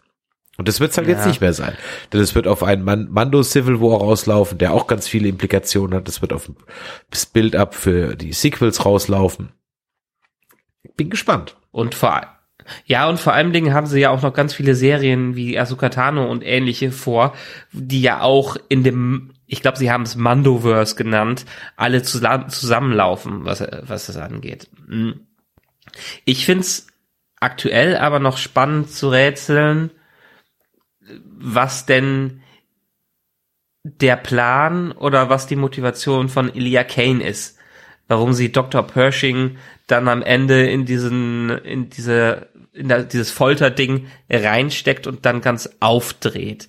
Weil für, hat sie versucht, ihn erst zu konvertieren in Richtung vielleicht First Order, weil für mich ist sie weiterhin ein Agent des Imperiums, der da untergetaucht ist, oder möchte sie jetzt das System der neuen Republik für sich einnehmen und hat gesehen, dass sie keinen Konkurrenten in der Richtung haben äh, möchte. Also ihre äh, ihre letztendliche Motivation ist so ein bisschen noch zwiegespalten. Ist sie Moff Gideon vertraut oder geht sie ihre eigenen Wege, um die Republik für sich zu nutzen? Ähm, deshalb finde ich, äh, dass sie gerade ein extrem spannender Charakter ist, von dem ich gerne mehr sehen möchte als nur kurze Zwischenschnitte. Na, sie wird ja in Folge 5 durchaus nochmal hellhörig, denn wir erinnern ja. uns, auf Navarro war ja die Klonbasis vom Gideon. Und da, mhm. da ja die, sie seine, ja, keine Ahnung, wahrscheinlich rechte Hand war oder zumindest Stabsoffizierin, ich weiß nicht, ob es jetzt seine Adjutantin war oder, aber auf jeden Fall ja recht nahe mit ihm, denke ich schon, dass sie noch weiterhin zu seinem, äh, zu seinem Gefolge gehört. Und ich könnte mir eh vorstellen, dass äh, die New Republic auch unterwandert ist äh, von Ex-Imperialen, also ich sag mal Hail Hydra, ne? Naja. Das, das ist halt nun mal so, äh, das war ja in der Bundesrepublik in den Anfangsjahren ja auch so, mein Gott, da hat man jetzt auch nicht, ab einem gewissen Punkt auch nicht mehr so genau hingeguckt, wer da jetzt was wie bei den Nazis gemacht hat, solange er jetzt nicht völlig exponiert war und man noch halbwegs vertreten konnte, dass er dann entnazifiziert mhm. wurde, war das auch in Ordnung. Und die New Republic verhält sich ja auch hier wie die Amerikaner, die ja auch ehrlich gesagt bei Werner von Braun ähm, auch nicht gefragt haben, was er im Nazi-Deutschland gemacht hat. Der kann halt Raketen und das brauchen wir jetzt. Ja. Mhm.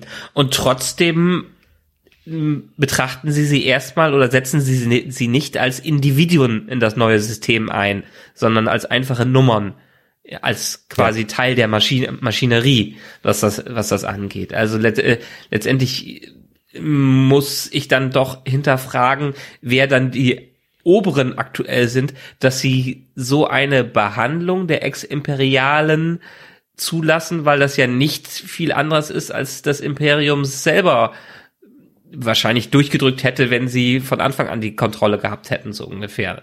Und die wir ja auch in Andor gesehen haben, äh, vor allen Dingen in den Gefängnissen, wo dann für den Todesstern gebaut wurde. Ja, ich verstehe auch ein paar Sachen nicht. Also, warum fragt man die Sternzerstörer ab? Vor allem die alte Allianzflotte wird auch abgefragt. Also das kann ich ja sogar noch eher verstehen, dass die nicht auf dem mhm. neuesten Stand der Technik war, okay. Aber warum man dann als neue Republik die Sternzerstörer abfragte, gut, okay, sie sind natürlich ein, ein, ein eindeutiges Symbol des Imperiums, schon klar, aber die, die Alternative ist, man hat halt keine Flotte mehr und das ist ja dann auch so, denn in Force Awakens sehen wir ja keine Flotte, weil es gibt ja keine. Um meinen ja. Rant-Podcast von damals zu zitieren, die fliegen mit 13 X-Wings und Y-Wings auf den Planeten Starkiller zu. Ah, da kriege ich heute noch nicht drüber weg. Ähm, man hätte übrigens recht früh sehen können, so als kleines Easter Egg für diejenigen, die es nochmal gucken, die Elias Kane, auch hier biblisch, ne, Kane, Englisch für Kain, Kain und Abel, ne, mhm. schlägt den Bruder, die mag die roten Kekse des Imperiums und nicht die nicht die, nicht die gelben. Und sie ist ein rotes Eis und der Pershing ist ein blaues Eis. Also falls man jetzt die Farbe Rot mit Böse identifizieren mag ähm, und der äh, äh, First Order, dann könnt ihr das gerne da rein interpretieren, wenn ihr wollt. Ja. Ja.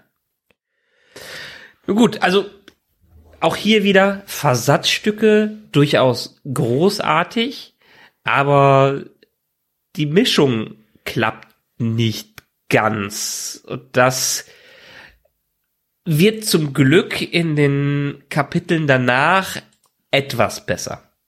Ja. Denn in der Folge 4, das Findelkind, geht es nämlich um Folgendes. Seinerzeit attackierte eine gefährliche Kreatur die traditionellen Mandalorianer, als sie Ragnar den Schwur abnahmen. Jetzt will der Adoptivsohn von Pass Whistler seine Stärke beweisen. Deshalb begrüßt er die Gelegenheit zur Übung gegen Grogu zu kämpfen. Überraschend gewinnt Din Jarens Ziehkind. Gerne würde Ragnar über die Niederlage schmollen, aber eine geflügelte Echse schnappt den Jungen als Leckerbissen für ihre Nachkommen. Bokatan und den Jaren sowie einige Gefährten begleiten Passwissler auf der Rettungsmission. Allerdings genießt das Beats den Heimvorteil in seinem hochgelegenen Nest. Unterdessen erfährt Grogu einige Grundlagen mandalorianischer Philosophie von der Waffenmeisterin. Dabei spiedet sie dem kleinen Wesen einen Brustpanzer aus dem geheimnisvollen Metall Beskar. Diese Eindrücke überwältigen Grogu. Sie wecken in ihm Erinnerungen an die verhängnisvollen Tage, als Anakin Skywalker die Order 66 ausführte. Dabei entkam Grogu dem Massaker im Jedi-Tempel von Coruscant nur durch die Hilfe eines unbekannten Jedi-Meisters. Na, so unbekannt ist der Jedi-Meister ehrlich gesagt gar nicht, denn ähm, der wird, und da greifen wir einfach mal ein bisschen vor auf diesen Hauptteil, weil diese, diese Geschichte mit dem Nest, ganz ehrlich, die war für mich völlig lame. Die hat mich überhaupt nicht interessiert. Es war halt schon wieder so ein blödes Monster und die hat mich echt eher gelangweilt. Also Mandalorianer im Kampf habe ich jetzt schon in allen Varianten gesehen die Order 66 Geschichte war für mich da ehrlich gesagt so ein bisschen das Highlight, weil es auch wieder zumindest so zwei, drei Sachen reingebracht hat. Und das Schönste an der Sache war, dass der Jedi-Meister mit dem Namen Calran Beck gespielt wurde von Emmett Best. Und Emmett Best war seinerzeit derjenige, der Jar Jar Binks verkörpern musste und dafür, ja, man kann schon sagen, so den ersten großen Internet-Hate der Geschichte abgekriegt hat. ja, der Arme. Ja, und von daher fand ich das eine tolle Geste, dass er jetzt diese Rolle, die er übrigens auch schon, ich glaube, in irgendeinem, in, in irgendeinem Video für, für Star Wars Galaxies, also für, für diesen, oder Galaxy's Edge, irgend, da gibt's irgendein Ride, da spielt er diesen Jedi Master auch schon mal. Äh, in ja. so einem Einspielvideo. Und von daher war das, fand ich das wirklich eine schöne, schöne Geste, so grundsätzlich, dass man ihn da reingebracht hat, auch wenn sein, seine Kampffähigkeiten doch eher ein bisschen lame waren. Aber gut, okay. Ey, fand ich jetzt nicht so doll äh, inszeniert sein Rumgefuchtel. Ja. Was das mit der Zusammenfassung oder hattest du nur unterbrochen? Nö, das war's ehrlich gesagt, weil viel mehr ist okay. ja nicht passiert in dem Ding, ja. Ja, das, stimmt. Also, diese Folge wäre doch ideal gewesen, um Karl Kestis reinzubringen, oder? Oh, da bin ich jetzt aber gespannt, wie hättest du ihn reingebracht? Statt dem Master, also statt Cameron Beck? Nein, nein, nein, also der, der war ja auch noch jung da, was das ja, angeht. Eben. Aber okay. zumindestens, in der, dass man als kleines Cameo durch ihn durchrennen sieht, irgendwo hm. in der Ecke. Okay, das stimmt. Das, ich meine, das war ja, ist ja die gleiche Situation, Situation gewesen.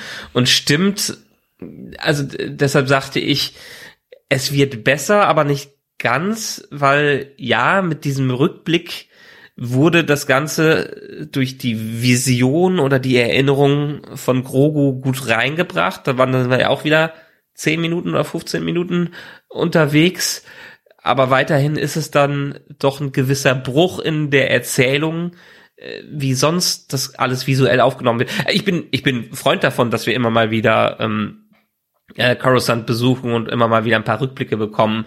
Aber auch hier äh, ist es doch ein sehr tonaler Bruch, der stattfindet. Das wäre zum Beispiel was gewesen, das hätte ich irgendwie, ja, wie soll ich sagen, das hätte ich, das, das hätte ich vielleicht, wenn ich schon bei Book of Boba einen Exkurs mache, dann vielleicht eher den. Also ja. wenn, wenn, grundsätzlich fand ich die Exkurse alle doof.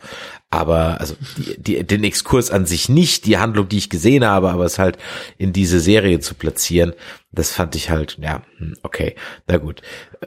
Hier wollen hier halt noch mal ein bisschen weitergehen, dass sich halt jetzt der Grogo auch was seine Fähigkeiten outet. Ähm, das ist natürlich auch dann mal ganz nett anzusehen, wobei man natürlich durchaus mit diesem kleinen Kärtchen immer noch so das, ja, man, mhm. man, man, man hat halt wirklich äh, äh, so Schwierigkeiten, ihn sich vorzustellen, aber er macht das ja eigentlich ganz gut, aber ich hoffe wirklich, dass es mit der Brustplatte jetzt getan ist. Bitte jetzt setzt ihm keinen Helm auf, das sehe ich. Ja, ich dachte auch, macht ihr jetzt einen Helm für den? Das wäre doch so ein Fauxpas, dass wir ja. Rogu nicht mehr sehen in all seiner Pracht. Ich wollte gerade sagen, da darfst du hier keinen Helm aussehen.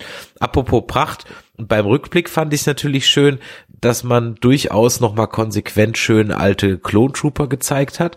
Mich würde mal interessieren, ob das an der Stelle dann jetzt Schauspieler waren, im Gegensatz zu den Prequels, wo die ja alle komplett aus dem Rechner kamen und man sich hier vielleicht mhm. wieder dem, den Fans der 501. bedient hat oder so. Das ich, würde ich mal, vielleicht weiß das jemand. Ja, der, der Kampf, der war ein bisschen, hm, der fuchtelt halt ein bisschen komisch mit dem Lichtschwert rum. Sieht nicht so elegant aus, aber okay, sei es drum. Ja, Wer haben sie denn? wahrscheinlich keine Monate vorher Training haben. Ja, ja, ja, ja, eben. Ähm, ich habe mich dann gefragt, wer dieses, wer diese Naboo-Yacht schickt. Ist das vielleicht sogar Jar Jar, der sie geschickt hat? Das wäre natürlich witzig.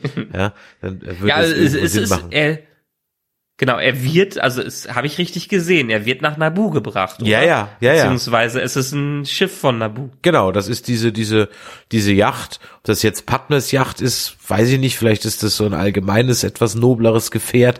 Ähm, wird nicht gesagt. Sie fliegen allerdings im Hintergrund sieht man ähm, Padmes äh, an einer Stelle Padmes Apartment oder zumindest ein Hochhaus, das so ähnlich aussieht, als könnte es das sein. Und äh, ich komme halt leider immer noch nicht drüber weg, aber da ist man hier jetzt einfach nur konsequent, dass äh, der Verkehr auf Coruscant während die Order 66 ausgeführt wird, halt immer noch der gleiche ist wie am normalen Arbeitstag. Ah, das ist so ein kleines Detail, das nervt mich ehrlich gesagt schon irgendwie immer, weil ich habe halt du siehst halt ganz oft Coruscant in den Prequels und den Verkehr und wenn halt dann das wichtigste historische Ereignis losgeht, dann ist der Verkehr halt so wie immer. Und ich denke mir so, das wird aber doch so ein, oder auch wenn die Schlacht über Coruscant tobt, da ist halt unten auch der Verkehr wie immer. Ich so, ah, mhm.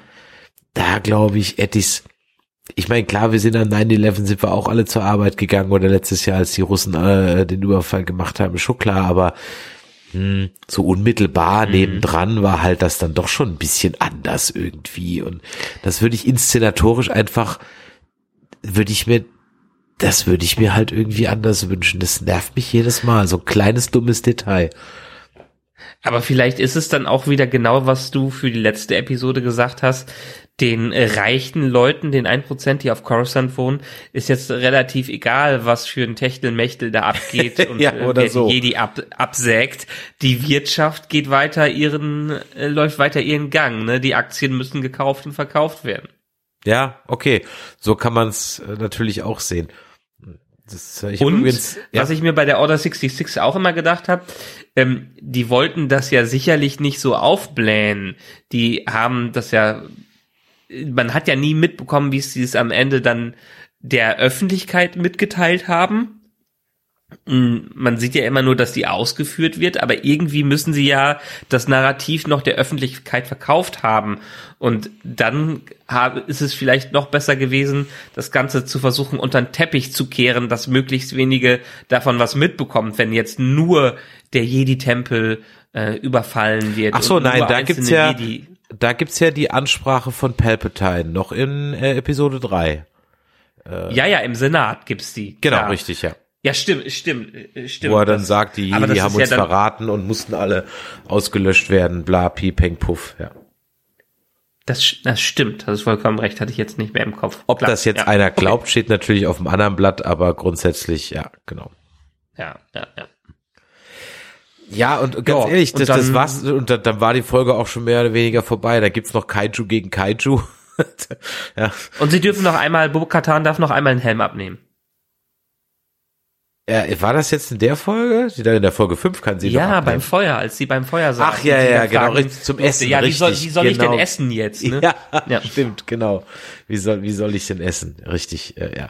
Das, ja, ja das, das stelle ich mir halt auch ein bisschen, also also stell mal vor, du kommst in so einen komischen Kult rein und musst den Deckel den ganzen Tag auflassen, so von jetzt auf nachher. Also das ist also von allen Regeln, die sich hätten aus, ja, von allen Regeln, die sich hätten ausdenken können, ist das wirklich so irgendwie so ein so, so ein Helm Light, äh, ja. Okay, am Ende gibt's noch ein bisschen Monster-Trainer und sie kriegt halt dann auch ein Abzeichen damit sie dann jetzt, weil zufälligerweise ihre Schulterplatte weg ist, kriegt sie jetzt auch noch eine schöne aus Beskar mit diesem äh, Shriekhawk, so nennt man übrigens diesen Flugsaurier oder wie auch immer das sind. Und dieses Symbol, das kennt man schon, weil das ist auch das Symbol, das die Deathwatch eigentlich immer hatte. Also kriegt sie eigentlich ihr altes Logo nur wieder zurück. Das ist ein kleiner Fun Fact am Rande. Ja, und dann haben wir die Folge 5, genau Kapitel 21, The Pirate, der Pirat. Pirat Gorian Shard und seine Bande wollen mit ihrem früheren Verbündeten Grief abrechnen, dem Hochmagistrat von Navarro. Nach einem Angriff auf ihre Heimat flüchten er und weitere Bewohner in die unwirtliche Lavaebene. Allerdings hat der Freund vom Mandalorianer einen Hilferuf in die neue Republik geschickt. Captain Carson Teva will eingreifen. Doch Elijah Kane redet Colonel Tuttle jede Unterstützung aus. Welches Spiel treibt die ehemalige Mitarbeiterin vom Moff Gideon in ihrer neuen Rolle als Amnestieoffizierin G86? Carson Teva ermittelt in jedem Winkel der Galaxis die Ah, Carson Teva ermittelt, in welchem Winkel der Galaxis die radikalen Mandalorianer untergeschlüpft sind. Er erreicht den Stützpunkt der Kinder der Watch. Carson Teva überzeugt den Jaren und Pass Whistler von seiner Heim, von der Heimtücke des Imperiums. Es sei keineswegs untergegangen, sondern ziehe die Fäden auf Navarro. Deshalb steuert den Jaren seinen Sternjäger zum attackierten Planeten. Zudem ziehen ehrenhafte Kämpfer mit dem Raumschiff um Bukatan in die Schlacht. Dieser Einsatz wird die Kinder der Watch überraschend verändern. Aber hassen wirklich alle Mandalorianer das Imperium? Die Folge hat für mich die ersten vier Folgen durchaus ein bisschen gerettet.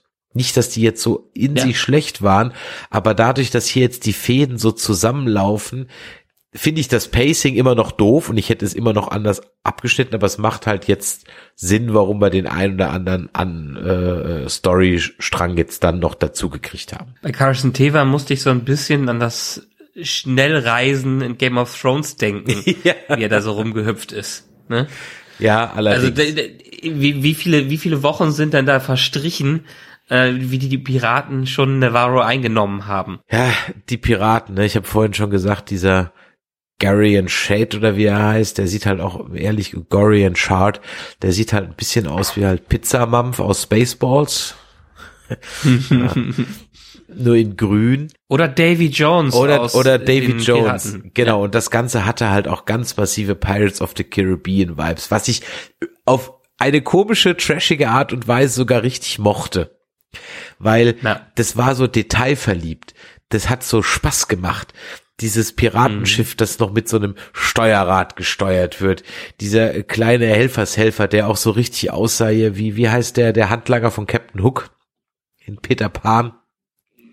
Ja, Peeves. Peeves, genau. Nee, ja. Peeves, nee, Peeves, ist, ist er auch Peeves? Okay, Harry Potter hat ja auch einen Peeves. Ja, also Bob Hoskins halt. Ja, Bob Hoskins, genau. und das, das fand ich wirklich richtig schön und ganz ehrlich, ich mag auch die Figur von diesem Tarson.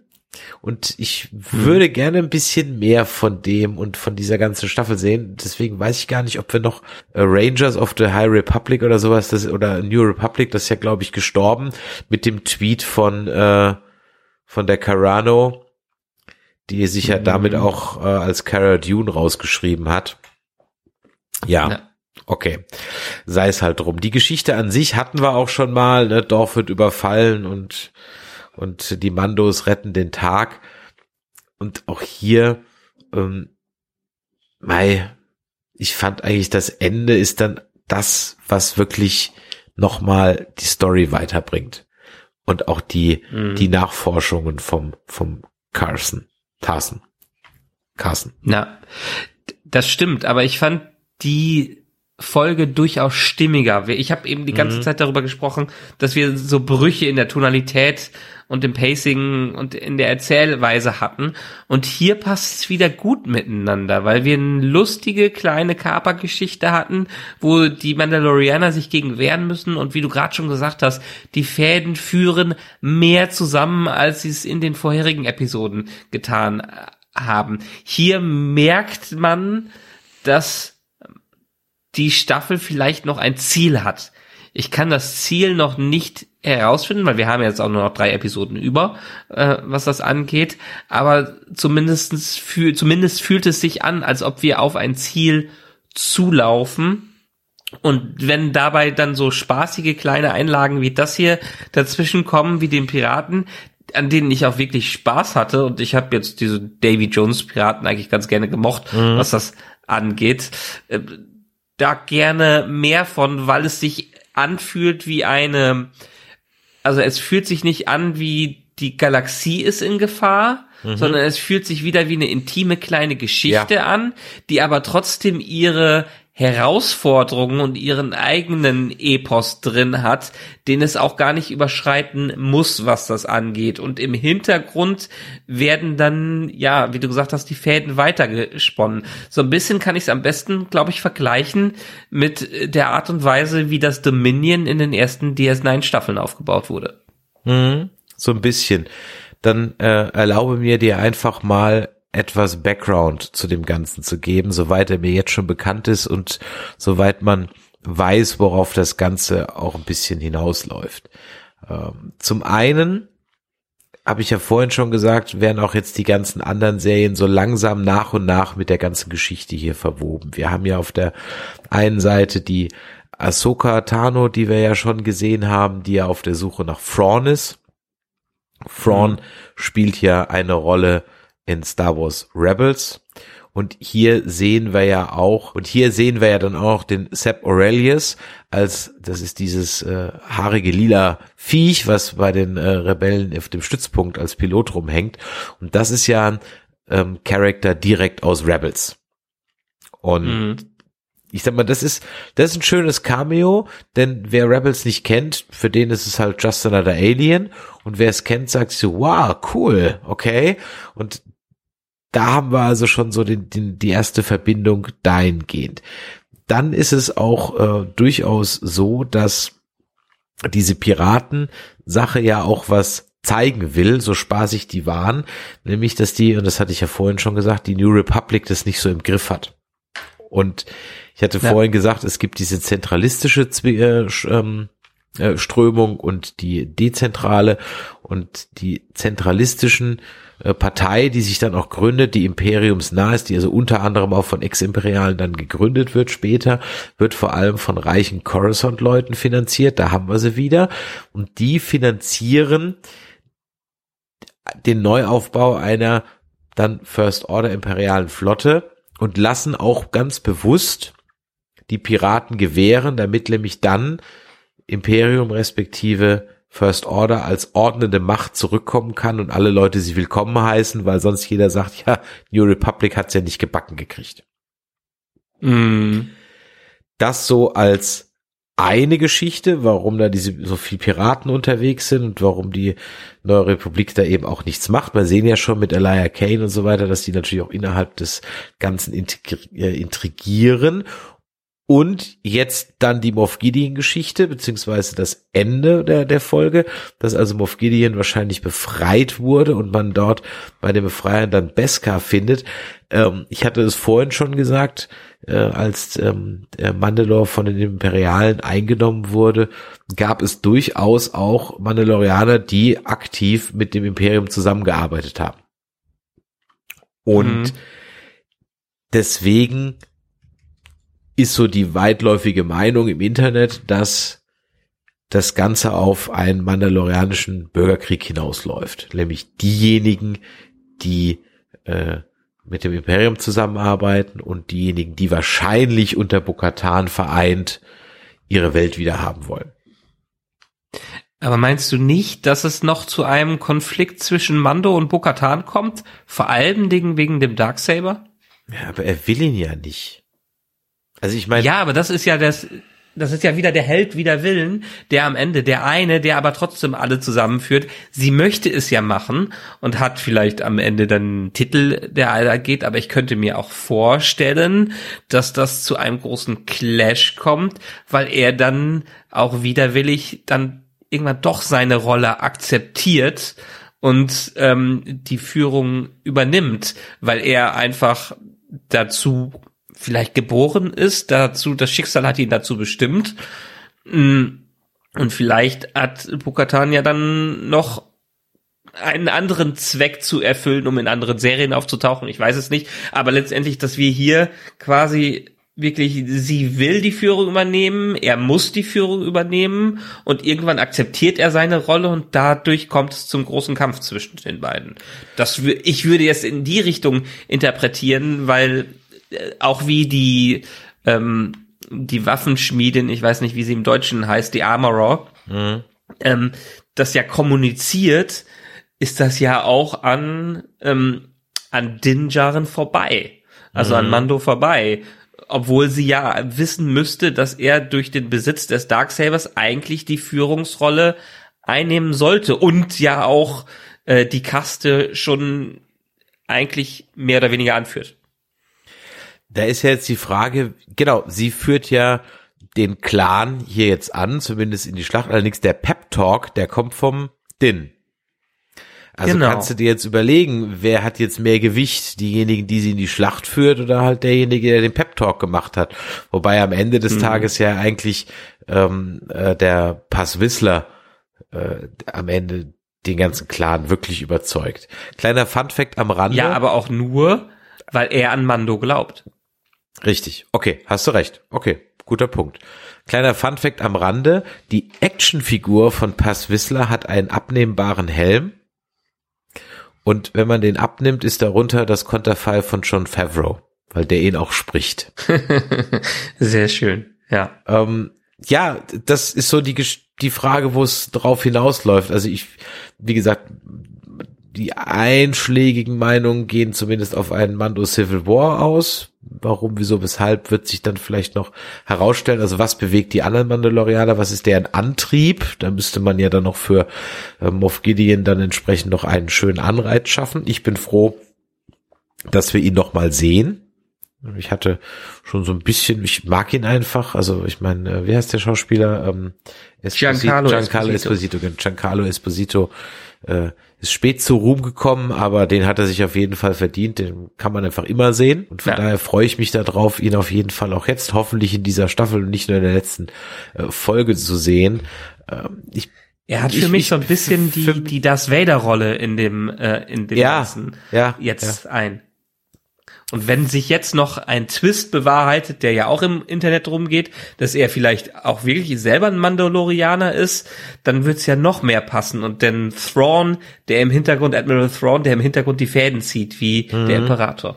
Ja, also der Lore ist offen, wir können eine Menge drin äh, daraus machen. Ich bin sehr gespannt, wie es weitergeht. Ich hoffe, dass es eine äh, jetzt nicht allzu sehr reinge reingekrampfte, reingeschusterte Sequel-Annäherung ist, aber wir haben noch drei Folgen in dieser Staffel und wie ich vorhin schon sagte, wir sind ja laut Favreau erst in der Mitte der Geschichte. Okay, ich bin gespannt. Ich hoffe, es geht so weiter, aber ganz ehrlich, von mir aus, wie immer, aber das gilt ja für einige Serien, macht doch zwei Folgen weniger und macht's dafür einen Ticken straightforward. Und ich weiß auch noch nicht, ob ich mich auf Dauer damit anfreunden kann. Und ich finde, das ist bei keiner Serie so krass wie bei The Mandalorian, die unterschiedlichen Folgenlängen. Oder mhm. kennst du das von anderen Serien, dass das so mal mal hast du eine halbe Stunde, dann ist es plötzlich wieder 70 Minuten, dann ist es also irgendwie weiß ich nicht, hätte ich gerne, dass ich einfach weiß, wie lange meine Zeit mit dem Mandalorian jede Woche dauert. Weißt du, wie ich meine? man, man fängt die Folge ja, an und ich so, oh, nur eine halbe Stunde. Weißt du? Um, um nächste Woche wieder 70 Minuten zu haben. Und dann denke ich mir, mach doch lieber einfach 45 Minuten durch. Dann weiß ich ungefähr, was mich so erwartet. Ich kann den Gedanken dahinter verstehen und ich finde auch ganz charmant, dass jede Geschichte genau die Zeit bekommt, die sie braucht. Hm muss man natürlich die Zuschauer mit in Betracht ziehen, die wie du auf den Timecode achten und schauen, äh, ist ja jetzt nur eine halbe Stunde so ungefähr. Ich lasse mich mittlerweile einfach da rein äh, reinziehen, weil ich habe es, wie gesagt, in dieser Staffel eher so gemacht, dass ich ganz unbedarft mir das alles anschaue und auch aufs, aufgrund von Zeitgründen mir nicht jede Woche diverse Videos und Reviews und Hintergrundberichte dazu durchlese, sondern das einfach diesmal auf mich einprasseln lasse. Während ich beim Herr der Ringe äh, letzte Mal derjenige war und bei Last of Us der tief drin war, überlasse ich diese Rolle jetzt in dieser Staffel ein bisschen mehr dir und versuche mal die Perspektive derer einzunehmen, die eher die Casual-Gucker sind. Ja, und siehst du bei der aktuellen Orville-Staffel, die ja teilweise Folgen von 70, 80 Minuten hat, ähm, mhm. da war es dann so, dass ich zwar gar nicht auf den, also dass ich schon irgendwann auf den Timecode dann guckte, aber nur halt dahingehend so, sag mal, muss doch jetzt mal vorbei sein, weil es einfach so zwei, drei Folgen gab, wo die normale TNG-Folge dann zu Ende gewesen wäre. Und das hätte auch ja. an der Stelle zu Ende sein können und es wäre okay gewesen. Und plötzlich geht die Folge halt noch weiter. Ich so, what? Hä? Und dann gucke ich so auf den Timecode und denke so, die geht ja nur eine halbe Stunde. Ich dachte, die Geschichte ist jetzt zu Ende. Okay, krass. Und dann bringen sie halt nochmal so einen Twist rein was total klasse ist, ne? Aber da musst du dich halt auch erstmal dran gewöhnen, dass du, das ist wieder so das andere Extrem. Ich weiß, hier kann man es einfach nicht recht machen, aber das war halt dann auch so. Da ist halt nichts, ich guck mal eben eine Folge abends noch kurz vorm Schlafen gehen, weil die geht halt dann zwei Stunden. Ja, ja. Was halt teilweise eine ja, Doppelfolge also bei TNG so gewesen wäre. Das stimmt. Was, also meine Hoffnung ist es jetzt einfach in der dritten Staffel, dass sie es schaffen, die Zweige, die Abzweigungen hier wieder zusammenzubekommen und dass sie jetzt nicht noch mehr auseinanderdriften in den nächsten drei Folgen. Wir haben nur noch drei Folgen, die von 30 bis 70 Minuten jeweils sein könnte, könnten. Wir wissen es nicht, aber wir brauchen mehr Fokus und diese Staffel hat ganz klar keinen besonders großen Fokus in den ersten Folgen gehabt. Ich verstehe, dass ein gewisses Worldbuilding da sein muss, um was aufzubauen, aber trotzdem kann man es doch wie mit Hitchcock halten, immer mal wieder was Kleines reinsteuern, dass der Zuschauer äh, weiß, was abgeht, auch wenn es die Charaktere am Ende nicht wissen. Und wenn es auf letzte Mal war es die große Auseinandersetzung mit Moff Gideon, der wird vielleicht in der Endcredit-Scene hier wieder auftauchen, was das angeht. Ähm, ich tippe so ein bisschen darauf, dass es die Auseinandersetzung zwischen Bo-Katan und äh, Mando sein wird. Aber man weiß es halt noch nicht ganz genau und bitte auf eine Zielgerade einschwenken und nicht einfach nur die Staffel als quasi 3.1 und dann 4.2 später weiterzumachen. Das müssten sie vielleicht nochmal neu erlernen, nicht zu weit in die große weite Galaxis hinausschwenken, sondern ein bisschen mehr wieder auf das intime, auf die intime kleine Geschichte von Din eingehen und ein bisschen mehr uns führen. Ich fürchte, ich fürchte, ich fürchte, das wird ein frommer Wunsch bleiben. Ich glaube auch. Was sind eure Gedanken dazu? Schreibt es uns als E-Mail an info@nerdizismus.de oder eine WhatsApp respektive Sprachnachricht an die 01525 964 7709. Da wollen wir eure Theorien, eure Meinung hören die wir dann auch in der nächsten Folge der Jedi Nerds wieder für euch zusammenfassen und natürlich auch versuchen, das Ganze dann mit euren Meinungen zu kombinieren. Ein Hinweis noch an dieser Stelle. Der Feed für die Jedi Nerds wird perspektivisch etwas geändert. Das heißt, ihr werdet hier nicht nur die äh, Jedi Nerds ähm, empfangen können, sondern bald alle Nerdizismus folgen, aber nur noch weitergeleitet. Und deswegen würden wir euch eigentlich bitten, diesen ähm, Feed dann demnächst zu deabonnieren, weil da nichts mehr Neues sozusagen kommt, was ihr nicht auch auf dem Hauptfeed von Nerdizismus habt. Ob ihr den Generals Feed hört oder auf nerdizismus.de seid oder auf dem Nerdizismus Feed seid, erkennt ihr, wenn ihr in eurem Podcatcher oder bei Spotify einfach nur Generals Folgen habt oder auch alle anderen Folgen. Solltet ihr also den ersteren Fall haben, dann seid doch so nett, sucht bei Spotify bei äh, eurem Podcatcher, Podcast Addict oder Pocketcast, was immer ihr nutzt, oder auch bei iTunes, wo ja demnächst auch dann äh, Channels sind, beziehungsweise YouTube, wo auch demnächst Podcasts kommen, einfach Nerdizismus und abonniert den Hauptfeed. Euch wird keine Folge entgehen. Ihr könnt jede Generals Folge dann nochmal per Suchfunktion euch rausholen. Da werdet ihr nichts verlieren. Ganz im Gegenteil, ihr werdet noch viel mehr von uns hören über all die anderen Serien, die wir besprechen.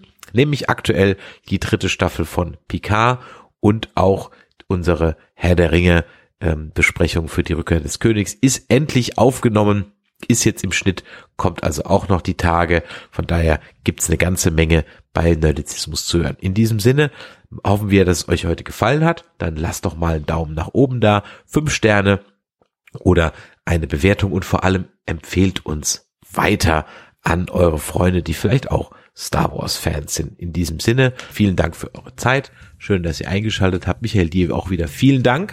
Und wir hören uns ja dann so äh, demnächst wieder, wenn wir wieder über Picard sprechen. In diesem Sinne, genau. bis dann. Tschüss. Ciao.